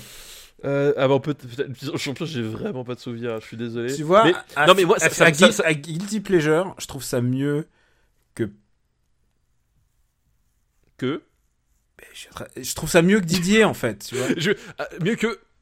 Mieux que Didier, tu vois. Didier. euh, euh, Est-ce que tu Euh, préfères. non, Di- non, tu dans préfères- l'idée, il y a Bakri, il y a Bakri. C'est vrai. Et Bakri à l'époque où Bakri était pas en mode euh, Oui. overkill encore. Euh, Il y, a- il y a Bakri, il y a Bakri, et puis il y a- Shabba qui, qui fait pipi sur la jambe des gens quand même. euh, S'il te plaît, c'est quand même, euh, c'est quand même pas rien quoi. C'est vrai, c'est pas rien. Euh, Alors c'est mieux que Donnie Brasco, je peux te l'accorder. voilà, éventuellement. voilà. Non mais tu vois, c'est- dans. Non, non, non, mais tu vois, à Guilty Pleasure, tu vois, Piège à grande vitesse est un est un grand Guilty Pleasure pour moi. Bah, moi, alors moi je préfère regarder Fortress et Piège à grande vitesse. Hein, euh, Personnellement. Et Piège à grande vitesse, c'est quand même Steven Seagal dans un train qui essaie d'échapper à un, satellite nucléaire quoi. Ouais, mais est-ce qu'il a un chien? Et C'est Steven Seagal, il a pas besoin de chien. Est-ce est-ce qu'il y a Steven Seagal dans Airbud? Moi je peux te retourner la question. Je crois, je crois qu'on on va on- de tous les genre, tu peux écouter tous les podcasts au monde, on est les seuls à se prendre la tête sur la position de Airbud. oh là là. Par Euh. contre, tu sais ce qui va faire scandale? Ouais. Et, et je peux le comprendre, mais je- toi, t'auras envie de le mettre au-dessus, mais moi, je pense que ça peut pas aller au-dessus de Forrest Gump. Ah si si pour moi je le mets au-dessus de Bah, non, mais Forrest Gump. justement, c'est ce que je dis. Tu vas t'attirer là. Tu vois, moi, avec mon Jurassic Park, j'ai un pipi de chat à côté, tu vois. Toi, tu, tu vas mettre Airbud euh, au-dessus de, de Forrest Gump et les gens vont Je mets. Et ils des auront raison. surtout. Ils auront raison de t'en Et. Independence Day. Non, je pense que si t'as un gamin, c'est vraiment un film génial. Et il est beau le chien. Ah, je pense pas. Je... Honnêtement, je pense Mais pas. toi, attends, attends, stop. T'as des chats? Oui. Voilà, tout est dit. Non, Tout est dit entre nous. J'ai- des, ch- j'ai des chats, parce que j'en ai pas qu'un. J'ai des chats et j'ai des enfants. Tu vois, donc je, je, je, T'as connais pas besoin moins. de chien. T'as pas besoin de chien. C'est bien. j'ai pas besoin de chien. Non, mais moi, c'est pas le genre de truc que je voudrais montrer à mes enfants. Bon, écoute, alors je vais couper. Ok, je vais couper. euh, je peux même pas couper la porte en deux. Je t'écoute et je t'entends et je vais être raisonnable dans mon enthousiasme parce que faut pas être, faut pas être délirant. Et par rapport à être. Taxi, et par rapport à Taxi, Voilà, c'est exactement ce que je- que ce que je regardais. Je regardais les films de Dragon Ball qui sont des divertissements pour enfants et le cinquième élément dont on a mentionné juste avant qui est Oui. un, un divertissement pour enfants. On est d'accord. oui, on est d'accord. Enfin, un divertissement pour enfants où il y a où il y a un mec qui s'appelle Je baise. Oui, un mec qui s'appelle Jbez, voilà, et, euh, et où, où le réalisateur euh, présente sa nouvelle copine à son ancienne femme en la tuant euh, et après en l'éventrant. Tu sais quoi, on n'est pas Luc Besson, on peut pas juger. on peut pas juger ce genre de petites choses. Ça peut arriver quand t'es un auteur, quoi. De, de, sous- de- Ah bah oui, bah c'est juste qu'il y en a certains, ça arrive plus Mais ce qui est génial, c'est qu'il a, il a écrit le tout à 12 ans. Il a, il a prévu ce qui allait se passer. Et encore une fois, ça se voit. Putain, quel con. bon, euh, je te propose de le mettre entre. Non, au-dessus du cinquième élément. Allez, vendu. C'est pas. Je fais pas. euh, ah non, non, voilà. mais c'est. ouais, ouais, non, je, non, mais je, Non, mais je sais reconnaître. Non, mais voilà, je sais reconnaître, effectivement. T'as mis Rasta Rocket au-dessus quand même.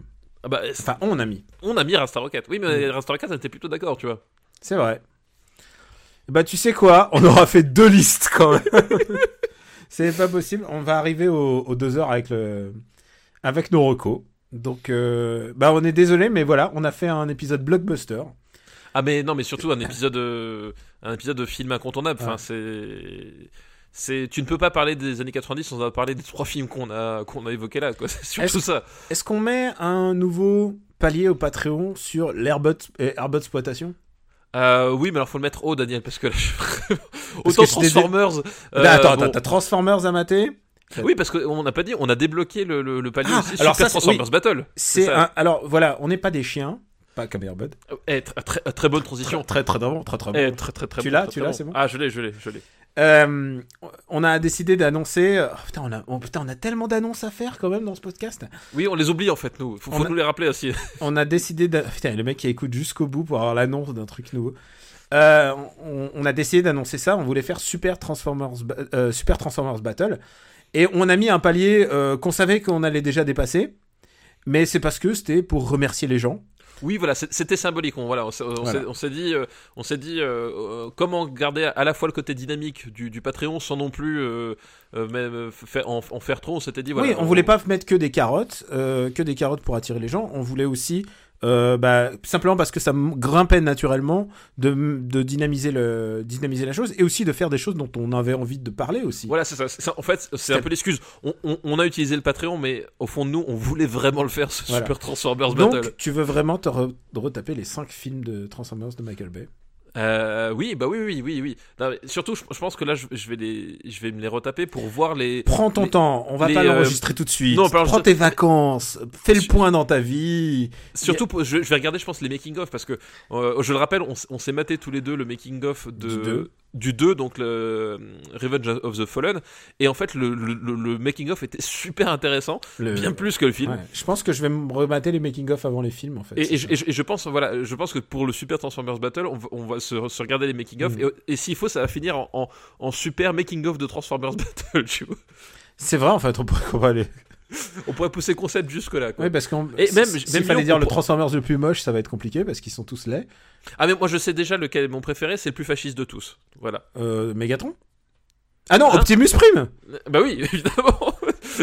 Na- Nazi Primus Prime Na- Nazi Primus Prime, voilà, c'est- évidemment Mais sauf qu'on peut, il y a vraiment un arc dans sa vie puisqu'il bascule, il bascule du héros euh, à l'époque où c'est encore vraiment Bah, Spielberg qui contrôlait. à- Oui, bah je pense que c'est le moment où il se fait tuer qui a un problème avec Optimus. Je pense C'est le- des il le choses qui il le arrivent. prend- Il le prend assez mal. C'est des choses qui arrivent. On est, on n'est pas à la place d'Optimus Prime, on n'est pas à la ça. place de la femme de Luc Besson.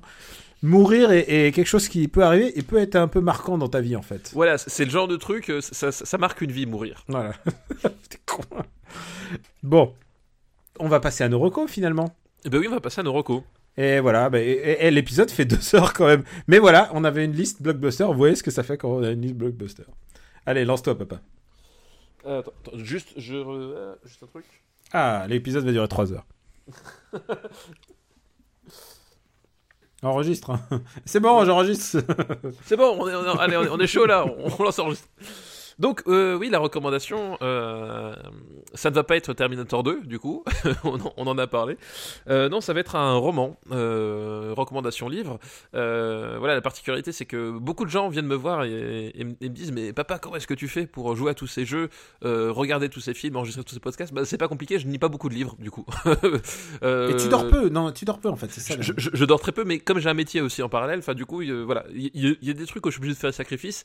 Et bah, généralement, c'est c'est les livres. Pour la bonne simple raison que je, ne- je, je ne suis pas un très grand lecteur, c'est-à-dire que je, je fais partie de ces gens qui lisent très lentement en fait. Et du coup, lire un livre, ça me prend énormément de temps, donc euh, voilà, de fil en aiguille. Alors, je vous recommande le à la recherche du temps perdu. À la recherche de temps perdu, l'intégrale, euh, réédité, réédité augmenté. Non, mais euh, du coup, euh, du coup, il se trouve que j'ai lu un, un roman qui n'est pas un roman récent. C'est pareil, du coup, je me jette pas forcément sur la nouveauté, mais qui m'a bien scotché et qui s'appelle euh, tout simplement La Tâche. Euh, donc c'est euh, Ah, un, un- un cadeau. Voilà un cadeau euh, euh, qui s'appelle The Human Stain euh, en, en version dans la langue de, de Donald Trump. Ouais. Qui est donc un roman par Philippe Roth. Donc je pense que les, les habitués du, de l'écrivain connaissent bien quand même ce, ce roman. C'est un grand classique. Et c'est pour ça, c'est pour ça, c'est pour ça que je te l'ai offert, mais aussi parce que c'est un de mes livres préférés. Donc Voilà, euh, voilà, c'est- un grand classique, un peu. J'apprendrai rien aux, aux habitués de, de la littérature, mais bon, voilà, moi je, je tenais à en parler parce que du coup je, je l'ai lu, je l'ai terminé et surtout j'ai beaucoup aimé. Euh, alors c'est compliqué pour moi d'en parler sans, sans divulgacher, euh, mais je vais simplement dire ceci, c'est qu'en fait le le roman, donc ce- c'est un roman qui date de 2000, hein, je crois que c'est ça, euh, se situe au, moment de, l'affaire euh, Clinton-Levinsky. Donc en pleine crise euh, identitaire euh, et, et puritaine de, de, de l'Amérique. Hein. Euh, on, on avait déjà parlé en plus, je crois, de, de, de, l'impact que ça avait que ça avait eu sur nos, Ouais. déjà su- déjà sur nous personnellement le- l'affaire Levinsky, puis même aux États-Unis aussi. Enfin, c'était un scandale retentissant, voilà. Donc au moment de, dans, cette période un peu de, doute, il y a un professeur d'université, même pas professeur, an- ancien ancien doyen de, d'université euh, qui se qui se fait euh, qui se fait renvoyer de son de son université pour avoir tenu des propos euh, apparemment racistes à un moment donné euh, dans son lors de son cours. Euh, et le, type a un certain caractère, on va dire, et il le prend assez mal, ça prend des proportions énormes, et de fil en aiguille, il finit par demander à un de ses voisins, qui est romancier, de décrire en fait son histoire. Donc le film, le film, désolé, euh, le. C'est un lapsus qu'on fait beaucoup hein, dans cette émission. Ouais, c'est un lapsus qu'on fait pas mal. euh, voilà. Euh, le, le roman commence comme le point de départ du roman commence comme ça. Et en fait, au, au début, tu et, et ça fait aussi partie de la grande force du roman, mais ça tu le comprends qu'au bout de je sais pas 100, 100, 100 120 pages environ, c'est qu'au début, le tu comprends pas forcément trop le en quoi justement cette histoire est, est digne d'un roman et est digne d'être racontée en fait. Il y a un truc et, et le, le, le personnage du romancier se pose cette question avec toi. Et, euh, et puis en fait, au fur et à mesure, tu vas rentrer dans la, bah, dans la vie de ce personnage-là, et tu vas découvrir un destin complètement hallucinant, en fait, euh, que tu que tu soupçonnes, soupçonnes pas, et qui en fait, et c'est aussi qui, qui est fou, c'est que le, basculement du roman se fait sur à un moment donné une, une seule phrase en fait. C'est-à-dire qu'à un moment donné tu, lis le tu lis le truc, tu suis le tu suis l'histoire, tu, tu demandes un peu où ça veut aller et puis d'un seul coup il y a une phrase, je, je veux vraiment pas la divulgacher parce que mais euh, et puis moi je me souviens, je me suis arrêté, j'ai fait attends quoi? Je suis revenu genre une page en arrière, j'ai relu, je fais est-ce que j'ai bien lu ce que je viens de lire? Et à partir de là, tu comprends en fait, tu comprends déjà tout ce que tu viens enfin tout ce que tu viens de dire, ça prend un sens. Du coup, tu de dire merde, c'est pas possible, et tu commences à rentrer. Et après, le voilà, le, film, le, le- putain, je, vais pas y arriver. Le, roman continue euh, comme ça euh, à, aller. euh, alors c'est pas comment ça s'appelle, c'est pas un, truc, c'est pas un, un, page turner, voilà. C'est pas un truc de suspense machin, mais c'est vraiment la densité que prend l'histoire est absolument folle, et elle te plonge euh, dans, bah, dans, dans, dans, dans, les racines en fait de, de, de, l'Amérique euh, de l'Amérique moderne, l'Amérique des, des post années 60, euh, enfin années 50, 60 jusqu'à jusqu'à les années 90, et voilà et, décortique un peu bah, tout, tout le, mal qui rongeait la société américaine et comment les choses s'imbriquent en fait, comment les, comment ces trajectoires qui, qui à un moment donné te, te, paraissent être parallèles vont finalement ne pas du tout être parallèles, vont avoir un point de convergence, un point de convergence, voilà. Et c'est vraiment un roman qui, qui, qui, moi, m'a- retourné d'un bloc. Et euh, ce que j'ai aimé aussi, c'est que le, le, point de vue des personnages, euh, la façon dont, euh, dont, c'est amené, c'est-à-dire que tu, bascules d'un- point de vue à un autre sans forcément t'en rendre compte, et tu, glisses de façon fluide, c'est-à-dire que euh, tu t'as des, événements importants, mais t'as pas ce côté rupture, on passe à autre chose, c'est vraiment une espèce de fluidité, et d'un seul coup on bascule et on lit quelques pages, on se rend compte qu'on on a plongé dans la tête d'un autre personnage sans s'en apercevoir, et que on voit le monde à travers ses yeux, et que ça t'apporte une nouvelle lecture, enfin voilà, c'est un, un roman que j'ai trouvé vraiment, vraiment passionnant, et il a été adapté apparemment au cinéma. euh, avec Anthony Hopkins et Nicole Kidman, si j'ai bien lu. Oui, Euh, et sur je l'ai vu à l'époque, ouais. Et donc j'ai pas- alors j'ai pas vu le film encore, du, du coup je vais voir le film histoire de me faire un avis. Mais genre, je lis le roman, je vois Anthony Hopkins et je fais. Et, Voilà. même, et même Nicole Kidman, elle est. Oui, même Nicole on peut, Kidman. On peut dire qu'elle est vraiment trop belle, peut-être C'est ça. Par rapport à ce qui est décrit dans le bouquin je sais Par pas. rapport à ce qui- à- au, au personnage, au, au personnage qui est décrit dans, dans, le, dans, le- dans le bouquin, elle est à la fois trop belle et puis surtout, euh, le, enfin, je sais pas comment elle filme, mais tu, me- tu me dis ça, je, je me dis ouais, c'est Nicole Kidman. Je, elle va pas rentrer dans ce rôle-là. Enfin. Il y a Ed Harris aussi dans le film. Ah bah Ed Harris. Mm. Du coup, il joue qui Ed, Ed Harris Ah, je peux pas te dire. Ah d'accord, oui. Bah oui, tu peux pas dire oui, bah, forcément oui. Euh, Mais bon, un film avec Ed Harris, ça se refuse pas généralement. Mais il a un petit rôle, hein, mais, mais une présence d'Ed Harris, c'est toujours positif. Voilà. Mais donc voilà, donc euh, La Tâche, c'est vraiment un, un, un film qui, un, un livre, je vais y arriver.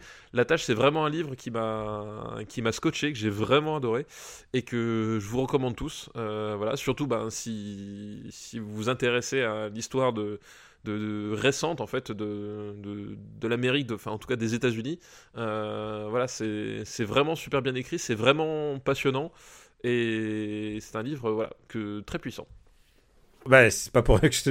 que- Oui, c'est pas pour que tu me l'as offert. Hein, après offert. Noël, c'est un de mes bouquins préférés. Je pense que ce qui est génial en plus avec euh, La Tâche, c'est que c'est un. J'adore la bonne utilisation des médias. Il y a en bande dessinée, quand je vois quelque chose qui est fait en bande dessinée et que tu, tu vois clairement que c'est fait pour ce média et que on pousse euh, bah, le, le, le système dans, jusque dans ses retranchements, c'est là où ça me passionne. Euh, Watchmen, la bande dessinée par exemple, est infiniment supérieure au film parce qu'elle a complètement compris comment utiliser le média papier pour. euh, Alors bah, que Zack Snyder n'a pas compris comment utiliser le média cinéma. Donc forcément, évidemment, il y a un problème. Et c'est le pire, c'est que c'est même pas le pire Snyder. hein. Ah non, c'est même pas le pire Snyder, on est d'accord. Mais peut-être que les Zack Snyder, voilà, c'est un- un- ça, ça, ça maintient en forme, j'ai envie de C'est un sport. C'est un sport, voilà. Et euh, non, mais c'est vraiment un, livre qui pousse dans, qui pousse la, manière de raconter une histoire dans, ses retranchements. Euh, c'est le genre de bouquin dont tu sors et t'es halluciné. C'est un bouquin qui m'a donné envie d'écrire. Euh, c'est vraiment un bouquin passionnant. J'adore ce livre. Euh, plus que je voilà Philippe Roth je pense que c'est c'est le plus grand euh, écrivain vivant actuel il a pas eu son prix Nobel et je pense qu'il l'aura pas parce qu'il va mourir avant en général tu sais la liste des gens oui, la liste des gens qui ne l'ont pas eu est plus longue que celles qui l'ont eu et, et parfois elle est un peu déméritée. Mais voilà, euh, je- voilà de- la tâche de Philippe Roth. Je, je, je, je peux que plus soyer, je te l'ai offert. Oui, tu me l'as offert en Tu l'as lu, tu l'as lu en Islande. Et je l'ai bah, je l'ai- lu en Islande, justement. voilà. tu trouves le temps de lire en Islande Mais comment il fait Parce qu'il n'y avait pas de jeux vidéo. Parce qu'il n'y avait pas de jeux vidéo, il y avait, il y avait pas Netflix. euh, Non, puis voilà, c'était, euh, tu sais, euh, comme on a, comme on a vécu dans une espèce de, de, caravane aussi, tu fais, Mm. tu fais des activités qui, qui peuvent aussi à un moment donné ne, ne pas déranger trop de monde à la fois. Mais du coup, j'en ai profité, j'en ai profité pour le, pour lire en Islande et ça m'a fait beaucoup de bien. Mais alors, sache que tu, tu dis, ouais, je sais qu'il est génial parce que je te l'ai offert. Tu m'as quand même offert un livre de Jean-François Copé aussi. C'est vrai. Alors il est bon. peut-être génial à sa manière, mais tu ne l'as pas lu. Mais ce qui est génial, Alors, je- du coup, j'avoue, j'ai pas encore eu le temps de lire qui le est génial- premier J'arrête la langue de bois de Jean-François Copé. C'est le prochain sur la liste. ce qui est génial, c'est que ton fils, il est arrivé, il a regardé tes cadeaux, il a dit C'est qui Jean-François Copé? Et, et tu lui as presque fait ta gueule. Non, tais-toi, tais-toi, n'en parle pas. Mais c'est vrai qu'il fallait bien que je fasse un cadeau un peu pourri pour. euh, Ah bah oui, non, pour mais voilà, contrebalancer, c'est- quoi. c'est ça, exactement. Euh, du côté de Marocco, alors euh, je vais en faire une double. Je vais recommander un film qui sort la semaine d'après notre diffusion, donc je vais essayer de pas divulgacher non plus. C'est un film qui s'appelle Place publique de Agnès Jaoui avec Agnès Jaoui et Jean-Pierre Pacry. Ah bah dis donc, ça c'est original. Ouais, c'est un film choral. En général, c'est toujours intéressant. En fait, les euh, j'ai une vanne sur Jaoui. En général, je dis elle a fait, elle a fait son chef-d'œuvre, son premier, et c'est un chef-d'œuvre. Et puis au fur et à mesure, elle a fait toujours le même film, mais en moins bien. Et euh, là, euh, là, elle fait un peu. euh, comment il s'appelle le film là, qui a cartonné l'année dernière? Euh, C'est euh, et elle, ah, elle, a- elle fait un peu son sens de la fête bis en fait, parce que c'est aussi Ah oui. c'est aussi un film qui se passe euh, au cours d'une soirée, euh, presque en temps réel, euh, donc euh, comme, comme Le sens de la fête de Toledano et Nakash, qui est un des films qui a vraiment cartonné l'année dernière et qui est un film intéressant. Pour une fois qu'il y a une comédie qui a vraiment une ambition de réalisation, ça vaut le coup d'être vu, quoi. Euh, tu peux ne pas aimer, tu peux pas, aimer les... parce que c'est un film choral, donc y a chacun à peu près son humour. Tu peux ne pas aimer euh, ça ou ça, mais, mais quand même, vraiment, la facture de ce film est vraiment très très intéressante. Mais donc, euh, Place Publique, c'est un peu la même chose, et c'est l'histoire de Castro, qui était une star de la télé, et euh, qui est un animateur sur le déclin et qui fait des talk shows, qui fait des talk shows qui font pleurer, euh, qui font pleurer dans les chaumières en invitant des, des, des personnes, euh, enfin tu vois, genre des, euh, des, des, des histoires tragiques de parfois de, de, de la vie, quoi. Et en même temps, Est-ce que c'est un peu comme Evelyne Delia? Non, et un peu en, en invitant, en invitant des stars aussi. Il invite aussi régulièrement des stars. Et ce qui est bizarre, c'est que il est habillé en noir, il se prend des lignes de coke, il, est- il se vante d'avoir une, euh, une femme vraiment méga jeune parce que parce qu'il aime ça. Euh, et en fait, Est-ce qu'il parle comme ça en tenant ses fiches devant lui? Et alors voilà, c'est exactement ça. Voilà. que- J'ai- alors- J'ai cru deviner qui, était la, la source d'inspiration, tu vois. Et alors, et tu sais quoi? Au moment où j'ai compris où le film allait, et c'est bizarre parce que j'en ai parlé aux gens qui l'ont vu en projection, euh, ils n'ont pas du tout compris ça. Et alors, moi, ça m'a paru évident que, en fait, Place Publique de Agnès Jaoui, en fait, c'est Thierry Ardisson Thierry The Ardisson, Movie. bah oui. C'est quand- Thierry Ardisson The Movie. Mais quand tu, quand tu me l'as décrit, moi, c'est- voilà, c'est le premier truc qui m'est venu à l'esprit, quoi. Bah, parce que j'ai fait exprès de, de Oui, oui. vraiment te décrire les trucs. Les... C'est clairement Thierry Ardisson. Et c'est la première fois que je vois une caricature du monde de la télé, euh, ou du moins très précisément d'un mec, à part sur le. Il, il le vanne sur le fait qu'il a une perruque. Euh, on le voit, on voit Bakri sur l'affiche, il a une énorme perruque ridicule. Euh, je sais pas si Thierry Ardisson a une perruque, mais à part ce détail, c'est vraiment sa life. Ça a l'air vraiment de. C'est vraiment de l'ordre de la, du pastiche euh, aggravé, j'ai envie de dire. Et, euh, tout autour de, ce personnage, bah, il y a son ex-femme, euh, il y a sa fille, il y a, il est dans une teuf chez sa productrice, donc c'est aussi un film choral. C'est euh, le sens de la fête, mais où personne n'est très sympa. Et en plus, il y a un personnage qui s'appelle Biggie Star, qui est joué par euh, Mr. V, je crois, qui est un vrai bon acteur, euh, qui est un YouTuber, mais qui est, euh, qui est un vrai bon acteur. Il a vraiment, euh, même dans le film d'horreur des, des YouTubers, c'est lui qui, qui est vraiment, qui sortait du lot. Et on, commence à le voir un petit peu au cinéma, beaucoup plus. Et si le film a un point faible, c'est qu'il a vraiment une vision ultra condescendante euh, des jeunes, euh, enfin de YouTube et tout, du monde internet. Et ils sont obligés d'en parler parce que euh, parfois, tu sais, ils, en- ils filment des trucs et ça devient viral en plein dans la soirée. Euh, du coup, il y a une espèce de méconnaissance un peu du sujet. Euh, je suis très perplexe sur sa portée, mais sur sa portée en tout cas euh, sur son idéologie, les jeunes, les vieux et tout ça. Mais en tout cas, si tu veux voir Bakri qui joue Ardisson, c'est vraiment le film qu'il faut aller voir. et, Comment tu me l'as vendu? et voilà, si tu, je pense que Bakri peut soutenir un film à lui tout seul. C'est le mec le plus intéressant Bah oui. dans oui, le sens ça, de la oui. fête. Tout, retour, tout tourne autour de lui dans le sens de la fête et ça fait un film, ça fait un film correct. Là, tout tourne autour de lui. C'est un film assez compliqué avec les pauvres qui, qui en ont marre de, qui en ont marre de- d'entendre les riches en train de, de s'amuser et qui débarquent avec des fusils pour, pour défoncer la sono. C'est bizarre hein, comme film. Il y a, comme d'habitude, chez Jaoui et Bakri, il y a toujours une espèce de lutte des classes constante, une espèce d'opposition. Euh, on retrouve ça. Je trouve que c'est beaucoup plus intéressant que tous les derniers films qu'elle a fait en fait. Euh, je sais pas si t'as vu les derniers, mais genre euh, Euh, le dernier que j'ai vu, c'est Parlez-moi de la pluie, je crois. Parlez-moi de la pluie qui est. pff, Bah, qui, qui, qui, qui, qui- Parlez-moi de la pluie, en fait, c'est un, film qui était trop en phase avec son sujet, ah c'est-à-dire. bah, euh, il y avait déjà. Oui, non, non, alors, pour une, pour une- enfin, je pas pour une fois, parce qu'après on va dire que, que je suis anti-Jamel Debbouze, mais disons qu'il y a pas mal de trucs qui m'énervent sur Jamel Debbouze, je trouvais pas que c'était lui le problème, le problème c'est que c'était un film qui, qui, qui suivait une équipe de, de reporters Mm. télé un peu ringarde qui, qui filme une femme politique, et Mm. que c'était filmé comme un reportage ringard de France 3, euh, Mm. Languedoc-Roussillon, quoi. Et voilà, c'est trop en phase avec son sujet, c'est pas un grand film. Et ensuite, elle a fait Au bout du compte, qui est encore pire. Et à chaque fois, il faisait comme une image déjà m'avait perdu. Mais euh, je tiens à le dire que quand on, verra- quand arrivera aux, années 2000, et j'ai regardé, on a des listes qui mentionnent le goût des autres est très très très haut dans mon peloton. Par contre, j'adore euh, j'adore le goût des autres. Donc je pense que Place Publique, je regarde sa liste de films, c'est mon deuxième euh, Jaoui préféré. C'est un film un peu problématique pour euh, tout ce qu'il raconte, mais euh, mais Bakri est phénoménal et je pense que là c'est son baroud d'honneur du du Bakri dégueulasse quoi. Du, du, du, Game, euh, voilà. Là, là, il a, il a poussé, il a poussé le curseur au, maximum, quoi. Donc voilà, ça sort la semaine prochaine. euh, allez le voir, euh, place publique, et c'est un film assez intéressant et et qui, qui pousse à la réflexion sur jusqu'où on peut aller dans la caricature d'un mec de télé, en fait. Ouais, alors, en, en, en partant du principe que les mecs de télé ne sont pas déjà eux-mêmes des caricatures, hein, évidemment. Oh, très bien vu, très très bonne analyse. Très très bonne analyse, t'as vu Putain, mais quand est-ce qu'il t'en, il te, Hanouna t'en- t'engage Alors, eh, le jour où Hanouna m'engage, promets-moi de me coller une balle dans la nuque. Mais genre tout de suite. Dans la seconde. Ah, Bon, c'est peut-être l'occasion de de remercier les gens de nous suivre. Oui, oui. Merci de donner au Patreon, patreon.com slash RPU. Merci d'avoir euh, précommandé le bouquin si vous l'avez fait. Et merci de, de, l'acheter, même si vous l'avez pas précommandé. Et puis merci De l'offrir. De l'offrir. Merci de l'offrir. Ouais. Et merci d'être là, en fait, tout simplement Ouais, déjà. tout ça. Et C'est déjà bien. grâce aux généreux patriotes, nous sommes passés à plus de deux heures. Donc euh, là, les, les joggers, ils doivent être en train de vivre le mur, là. Plus de deux heures pour seulement deux listes. euh, voilà. Je crois, je crois qu'on a poussé le curseur vraiment très très loin. Mais en même temps, c'est ça de faire... Ce qui est bien, c'est que c'était une blague avant. Quand on a dit les émissions, on va faire plus de deux heures, c'était une blague avant. Mais on a failli faire les deux heures sur une seule liste. On a failli, on était à ça. Ouais, heureusement qu'on a Airbot derrière. Oui, c'est ça. Heureusement qu'on a pu, on a pu J'espère caser. J'espère qu'Oscar Lemaire va faire un, un graphique sur... sur- Ah bah, j'espère. Attends, j'espère. Parce que ça, ça va être un épisode d'an- d'anthologie. Déjà, le 54, où on parlait vraiment des. des on a repeuplé la, la, la fin du tableau, mais là, on a quand même repeuplé le haut, quoi.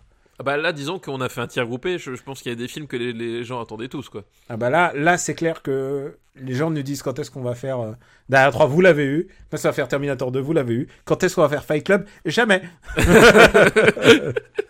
C'est la carotte, tu sais. Sauf si vous cotisez, vous faites un, un compte Patreon. C'est ça, c'est un nouveau, c'est un nouveau palier, tu sais. Euh, non, non, mais attends. Il y a encore tellement de films encore. Tu sais quoi, quand je regarde les listes, je fais.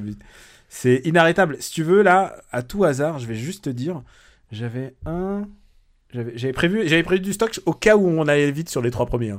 Oui, ouais, bah oui. oui, J'avais une, deux, trois listes encore, tu vois, en stock. Donc, Tu vois, le, le seul moyen de, de faire encore plus long, c'était de me caser un autre Johnito, tu vois. Et puis là, c'était, c'était ah, foutu, ah, quoi. alors, je peux te dire dans la liste, il y avait un Jackie Chan. Ah, bah voilà. Ah, et il y avait un autre, peut-être, un autre film de Cameron, qui sait? Ah, bah peut-être. Oh, alors, tu sais quoi, un Clint Eastwood, ça, ça te mettrait de bonne humeur, je pense. Ah, bah oui, non, mais... Daniel, Daniel. Ah, de- voilà. Ah, ah, ah. Donc voilà, supercinébattle.fr pour nous retrouver. Euh, c'est là où et, vous pouvez retrouver la master list. Euh, vous pouvez nous aussi nous retrouver sur YouTube. Et euh, pour les abonnés au Patreon, vous avez parfois des petits bonus euh, qu'on vous met, hein, parfois les chutes d'épisodes ou parfois des, des petites euh, reviews faites à la volée en général après les épisodes. Je pense qu'on va parler de villainess dans, dans un des trucs euh, que voilà. t'as envie, de- qui envie de défoncer. C'est ça. Papa, dis-nous tout, où peut-on te retrouver? Eh bien, écoute, euh, bah, dans, au sein du RPU, par là mon Luc, euh, After Eight, euh, Super Ciné Battle, euh, pour l'instant, wink wink. C'est vrai que, alors tu as, ça t'a donné des ailes ce succès et C'est ça. tu as, dit- tu as dit, alors tu peux le dire, Daniel, on veut plus de toi. C'est ça. Je- voilà, on, on s'est, on s'est, on s'est concerté avec Benjamin. On, voilà, après de nombreux échanges d'emails, des conf calls, euh, d'en plus finir, on a dit, euh, on va se débarrasser du russe. C'est pas possible. Euh, au bout d'un moment, il faut que les podcasts ils soient intéressants. Les gens donnent, c'est bien, mais il faut que les podcasts soient intéressants. Donc, il faut se débarrasser de Daniel. C'est la seule façon de faire. Euh, non, non, non. La réalité, c'est pas ça. La réalité, c'est que on, on voulait parler d'un, sujet qui, qui nous, qui nous intéressait et sur lequel, toi, tu n'as pas beaucoup de ni d'affect ni de ni de comment s'appelle de- d'expertise. Ah, je suis Et- désolé vraiment les Voilà. gars, l'éjaculation précoce, je connais rien. Voilà. Alors que Euh, vous deux les gars, vous êtes blindés. Alors, alors que, alors que toi, tu prépares de ton côté ton, ton podcast sur euh, La BD. Voilà, sur la BD. La BD et le jeu vidéo, Voilà, du coup, auquel j'espère que tu vas pouvoir participer. Voilà, euh, oui, oui, c'est- prévu. Voilà, nous on s'est dit, mais il y a un concept qui- dont on voulait parler depuis un moment, euh, voilà, et on s'est dit, mais on va le mettre en route. Donc c'est pareil, c'est pas pour dans l'immédiat, mais et c'est même, pas, y a et des choses c'est qui même arrivent. pas pour le mettre dans le... Oui, et et pour le coup, ça, on, on l'a fait, on, on s'est dit, on va le faire euh, en dehors du Patreon, c'est vraiment le. Voilà, on, le fait comme ça, on- parce qu'on a envie de le faire. C'est pour votre game, et c'est mais, mais le Patreon euh, sert aussi à ça, et à vous aider à produire ce genre de choses. Voilà, voilà, donc euh, voilà, il y a des choses qui arrivent. Ah, j'ai hâte, d'entendre ce que c'est. Oh là là, oh là là. Ah là là, ah là là, Oh là là. qu'est-ce que ça va être? Qu'est-ce que ça va être? Donc, euh, tu nous as dit euh, où tu Ah bon, bah moi, c'est Camille Robotics euh, sur Twitter. Vous pouvez me retrouver donc. euh, euh, et aussi, alors ça, c'était aussi euh, lié au, au goal euh, du Patreon. Vous pouvez me retrouver aussi sur Twitch. J'ai relancé ma chaîne Twitch. Et c'est là-bas où j'annonce les. hum, D'abord, je monte des jeux. Je montre aussi des jeux rétro. Et c'est là-bas Est-ce où que, est-ce que tu les montres habillés? C'est surtout ça, moi, Daniel. Alors, qui- il- alors, on m'a dit surtout ne pas de torse nu sur Twitch. Sinon, tu te Voilà, c'est ça, parce que Daniel qui, qui joue aux jeux vidéo euh, habillé, c'est un truc que moi personnellement j'ai jamais vu. Mais Donc, tu viens euh, toujours en été. Donc profitez-en parce que moi c'est un truc que je ne connais pas. Voilà. Tu viens toujours en été. Et moi, je vais tout le temps en été chez toi, donc c'est normal. Et, et, et donc, euh, en plus de présenter des jeux d'actu et aussi des, des anciens, euh, des, des jeux rétro, c'est là où je présente aussi les jeux de ma collection que je fais gagner. Et donc, euh, j'en fais gagner un euh, dans quelques jours. J'en fais gagner trois dans quelques jours parce que j'ai décidé que c'est le, premier mois, on va en faire trois. Et il y a des gros lots, il y a des vraiment gros lots. C'est pour vous, pour vous remercier. Alors, si vous voulez pas donner autant que, pour, que les autres, bah, c'est pas grave, mais il y a quand même quelque chose pour vous aussi. Et une chance de gagner des très gros jeux. Je, je peux dire qu'il y a un Megaman, un Megaman X sur Super Et il y a aussi Crazy Frog Racer, non? Non, t'es gros. Tu sais que ça sera un collector si tu le signes. Ah bah attends, euh, t'as dit gros jeu, moi je. Voilà, je Ah. haut, tu vois, très très haut. Bon, on vous embrasse très fort et on vous dit à très très bientôt. Ciao. Ciao à tous et merci.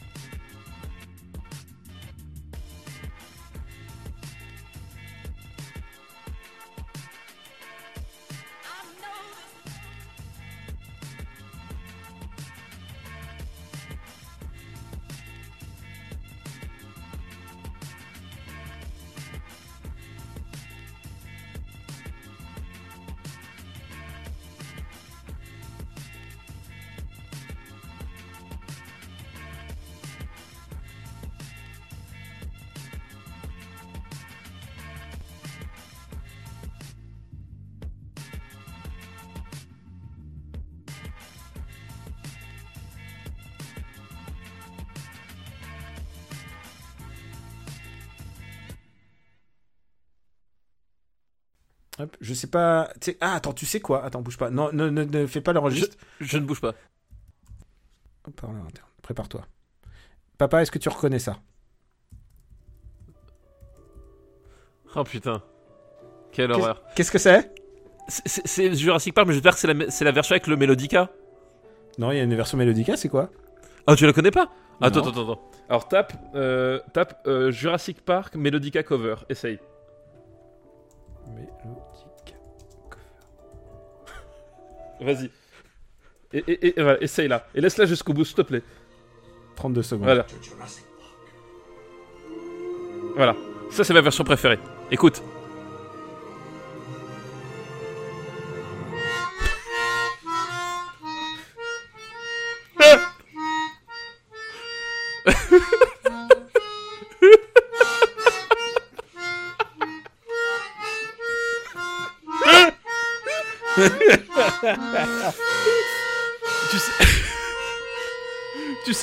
Euh, euh, quand on, quand, quand on est, des- quand on est, quand on est prof, en fait, de temps en temps, on a des, on a des modules et on, on, on voit, on travaille avec, avec parfois des, des, des psychologues et des gens Mhm. comme ça et qui nous disent, vous savez, euh, tel élève qui a, qui atteint, par exemple, de tel syndrome, euh, quand il lit un texte, il le lit comme ça, puis là, il, il te projette un Mhm. texte où les lettres sont mélangées Mhm. ou, les, ou les trucs. Et ben moi, c'est un peu ça avec Jurassic Park, c'est-à-dire que maintenant, vous savez comment je ressens la mélodie de Jurassic Park en écoutant ça, tu vois. Vous vous projetez dans ma tête. C'est fou. Ah oui, oui, non, c'était énorme, c'était parfait. Meilleur, meilleur bonus de fin d'émission.